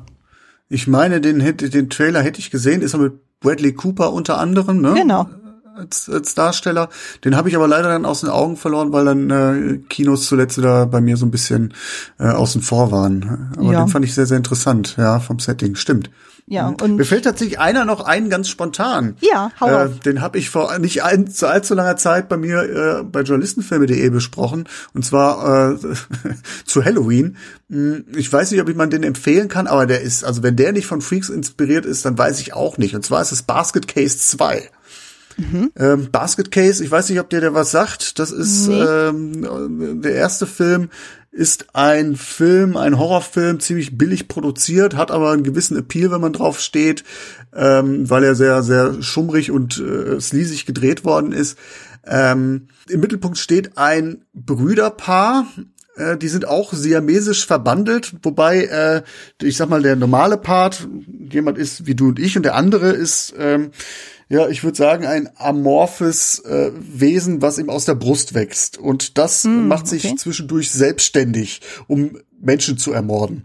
Im Wesentlichen Ärzte, die irgendwie beim bei irgendwelchen Experimenten an ihn herumgefuscht haben. Und im zweiten Teil äh, kommen diese beiden Brüder in eine Gemeinschaft, ähm, in ein Haus von einer Dame, die sich um, ich glaube, sie nennt es auch wirklich so, um besondere Individuen kümmert. Mhm. Und ähm, wenn du dir die anguckst, das sind dann wirklich aber ganz abstrus. Das ist alles mit Mas Masken gemacht und ähm, ja, da ist jemand dabei, der hat Zähne bis zum Boden und einen Kopf, der aussieht wie ein Mond und äh, da sind dann Menschen dabei, die äh, ja, also wirklich, ähm, also Fantasie ist, sind keine Grenzen da gesetzt. Ähm, und da geht es dann tatsächlich auch darum, dass sie eine Gemeinschaft sind, die von natürlich, wir sind bei journalistenfilme.de, von äh, Sensationsreportern aufgesucht werden. Mm. Und sie verschwören sich gegen diese Sensationsreporter, die versuchen, ihr Leben auszuschlachten. Mhm. ähm, da geht es aber ganz klar natürlich darum, die Figuren zu zeigen. Also natürlich davon mal abgesehen, dass sie also überhaupt nichts mehr mit, eigentlich sind die gar nicht menschlich, so wie die da gezeichnet sind, ne? Hm. Ähm, dass man die einfach diese Masken zur Schau stellt und natürlich für den Schockeffekt. Aber ich glaube, die ganze Grundprämisse, da ist auch zwischendurch, glaube ich, so eine so eine Nebenplotte dabei. Genau, die Journalistin versucht irgendwie herauszufinden, an die Dame heranzukommen und sie ermittelt zunächst auch in diesem Sideshow-Umfeld. Hm. Ja. Okay. Also wer so ein ähm, Herz für trashigen Horror hat, kann er einen Blick riskieren. Ich würde mal sagen, der Film handelt von der Unmöglichkeit äh, von Inklusion, also der, mhm. der vermeintlichen Unmöglichkeit. Weil da sind es auch die Normalen, die einfach nicht zulassen, dass man mit den äh, der Inner Circle Gemeinschaft von ähm, äh, dieser, dieser Gemeinschaft nicht umgehen kann und nicht bereit ist, sie als, als normale Individuen zu akzeptieren. Mhm. Krass. Wenn man es so sehen möchte. Ja. Kann es aber natürlich auch als absoluten Horrorflick sehen. Ja.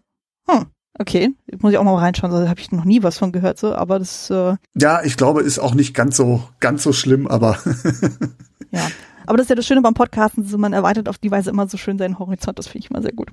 Von daher kann man auf jeden Fall einen Blick drauf werfen.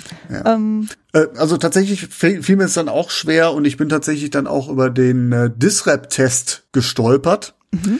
Das ist so zu analog zum Bechteltest, der äh, so ein bisschen analysieren soll, wie sind Frauen in diese in, in Film reingeschrieben, wie sind sie repräsentiert, sind sie nur Schauwerte oder haben sie tatsächlich auch eine Bewandtnis in der Handlung? Da gibt's dann analog dazu diesen Disrep-Test, der ähm, das kommt von Disability Representation, wo dann auch man mal Filme daraufhin untersuchen kann, ähm, wie sind äh, behinderte Menschen in Filmen repräsentiert. Und dann geht's dann natürlich darum, äh, taucht ein Charakter, mindestens einer mit Behinderung auf, ähm, taucht ein Charakter auf, der von einer Person tatsächlich mit Behinderung auch dargestellt wird, dreht sich dessen Storyline nicht nur um die Behinderung, ähm, wird diese Behinderung nicht nur zur Inspiration oder für Mitleidseffekte ähm, missbraucht. Ähm, und wenn man das tatsächlich so als Messlatte annimmt, ähm, dann hat man, glaube ich, arge Probleme, da viele Filme zusammenzukriegen. Aber krass, ich habe davon auch noch nie was gehört, aber werde ich auf jeden Fall mal in die Shownotes mit reinpacken. Das klingt auf jeden Fall spannend. Da kann man ja tatsächlich mal einen genaueren Blick drauf werfen. Ja, kann ich dir gerne den Link mal dazu schicken. Sehr, sehr gerne, gerne. sehr, sehr gerne. Mhm. Dann, genau, an der Stelle auch nochmal der Hinweis, das kann man ja schön mit dem jetzt auch kombinieren. Ähm, ich hatte ja vorhin schon angesprochen, äh, so ich habe ja mal in meiner Filmbubble mal rumgefragt, so von wegen, was habt ihr denn so für Filmempfehlungen? Die Liste würde ich auch mit in die Shownotes mit reinpacken. Ähm, aber auch mit Vorbehalt, so, weil das sind teilweise auch Sachen, die ich selber noch nicht gesehen habe. Also von daher, das sind jetzt wirklich so Special-Erwähnungen in dem Falle. Aber trotzdem nochmal Danke an jene, die mir geschrieben haben diesbezüglich. Äh, ihr solltet auf jeden Fall da auch aufgehoben sein in der Liste. Ähm, genau, dann würde ich noch einmal zum persönlichen Fazit kommen. So ist der Film es wert, geschaut zu werden und wem würden wir äh, Freaks empfehlen? Ja, ich mache es jetzt mal kurz. Definitiv ist der Film sehenswert. Er ist seiner Zeit voraus und ich glaube auch wenn man den neben viele andere Filme legt, heutzutage auch noch immer ähm, seiner Zeit voraus. Ähm, ich würde sagen, sicherlich zu sehen für jemanden, der sich filmhistorisch interessiert. Der auf jeden Fall. Mhm. Ja, würde ich eh nicht sagen. Ich weiß nicht, ob es ein Must-See ist im Sinne von, das sagte ich ja auch, es ist kein Film, der, glaube ich, äh, zu Unterhaltungszwecken taugt, aber ähm, eine sehr, sehr große Faszination birgt, finde ich. Mhm. Ja, gehe ich auf jeden Fall mit. Also ich würde auch ihn auf jeden Fall empfehlen. Würde auch sagen, das ist auf jeden Fall auch so ein Film, der ähm, also für jemanden äh, wäre der Film auch interessant, der sich halt mit Filmen auseinandersetzt und die eben in diesen Sideshows dann spielen oder im Zirkus-Setting und einfach mal zu gucken, okay, wie sind da so die Darstellungen dann auch von den Sideshow-Künstlerinnen jeweils ähm, generell für Schwarz-Weiß-Filme, Filme, ähm, oder auch äh, Fans von Filmen, von dem frühen Tonfilm, also man muss ja auch dazu sagen, der Film ist von 32, der Tonfilm kam ja erst 29 dann raus, also das ist ja noch so eine sehr, mhm. sehr frühe Phase.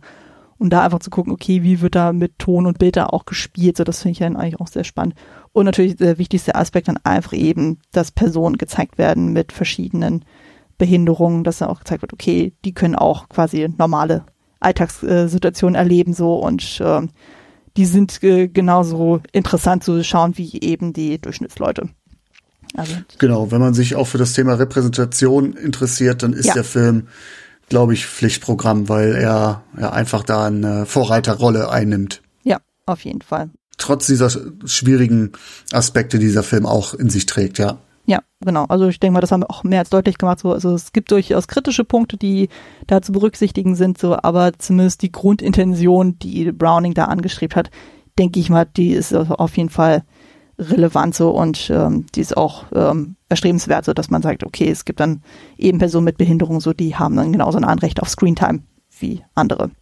Gut dann denke ich mal, kommen wir auch jetzt wirklich zum Abschluss. Du darfst noch einmal Werbung für dich machen. Wo kann man dich, ja, wo kann man dich im schönen Internet finden, wenn man nach dir sucht? Also, wer sich tatsächlich äh, für das Thema journalistische Arbeit im Film interessiert, dann kann man mich finden auf äh, journalistenfilme.de. Und äh, ich glaube, wenn man Journalistenfilme eingibt äh, bei Google, bei Twitter oder so, wird man über mich stolpern. Also wer da ein Interesse dran hat, ich versuche es nicht wirklich mh, übermäßig kompliziert zu machen, über zu wisser, also nicht wissenschaftlich aufzuziehen, sondern eher mit dem Augenzwinkern, natürlich empirisch, versuche da viele Filme zu vereinen, viele Genres, dann Überblick zu schaffen, äh, zu einer, ja, zum Streifzug einzuladen. Wer da Interesse hat, kann gerne vorbeischauen. Wenn nicht, ist auch nicht schlimm. Mhm. Sehr schön, sehr schön. Genau. Ähm, Klassiker-Fable findet ihr mit Kostüm-Fable wie immer unter klassiker-fable.de. Das Ganze im Haus der Second Unit. Ihr findet mich äh, bei sämtlichen Podcatchern, bei iTunes, bei Spotify und auch bei Twitter. Bei Twitter bin ich auch vertreten mit meinem Handle Kostümfrau mit UE und mit dem Namen findet ihr mich aber auch bei Letterbox. Genau. Ich danke dir herzlich, dass du bei dieser Folge dabei warst und diesen schönen Film mitgebracht hast. Anne, vielen lieben Dank. Mir hat's wahnsinnig Spaß gemacht. War auf jeden Fall mal was äh, anderes, mal wieder mal aus dem auszubrechen aus meinem sonstigen Seemuster. Hat ja. mir wirklich viel Spaß gemacht. Ja, das war ein sehr schönes Gespräch. Du darfst gerne wiederkommen. Bin gespannt, was du dann als nächstes mitbringen würdest. Ähm, genau, ich hoffe, ihr hattet da draußen genauso viel Spaß beim Zuhören wie wir beim Aufnehmen und ich hoffe, ihr schaltet beim nächsten Mal auch wieder ein. Bis dahin, macht es gut und tschüss. Tschüss.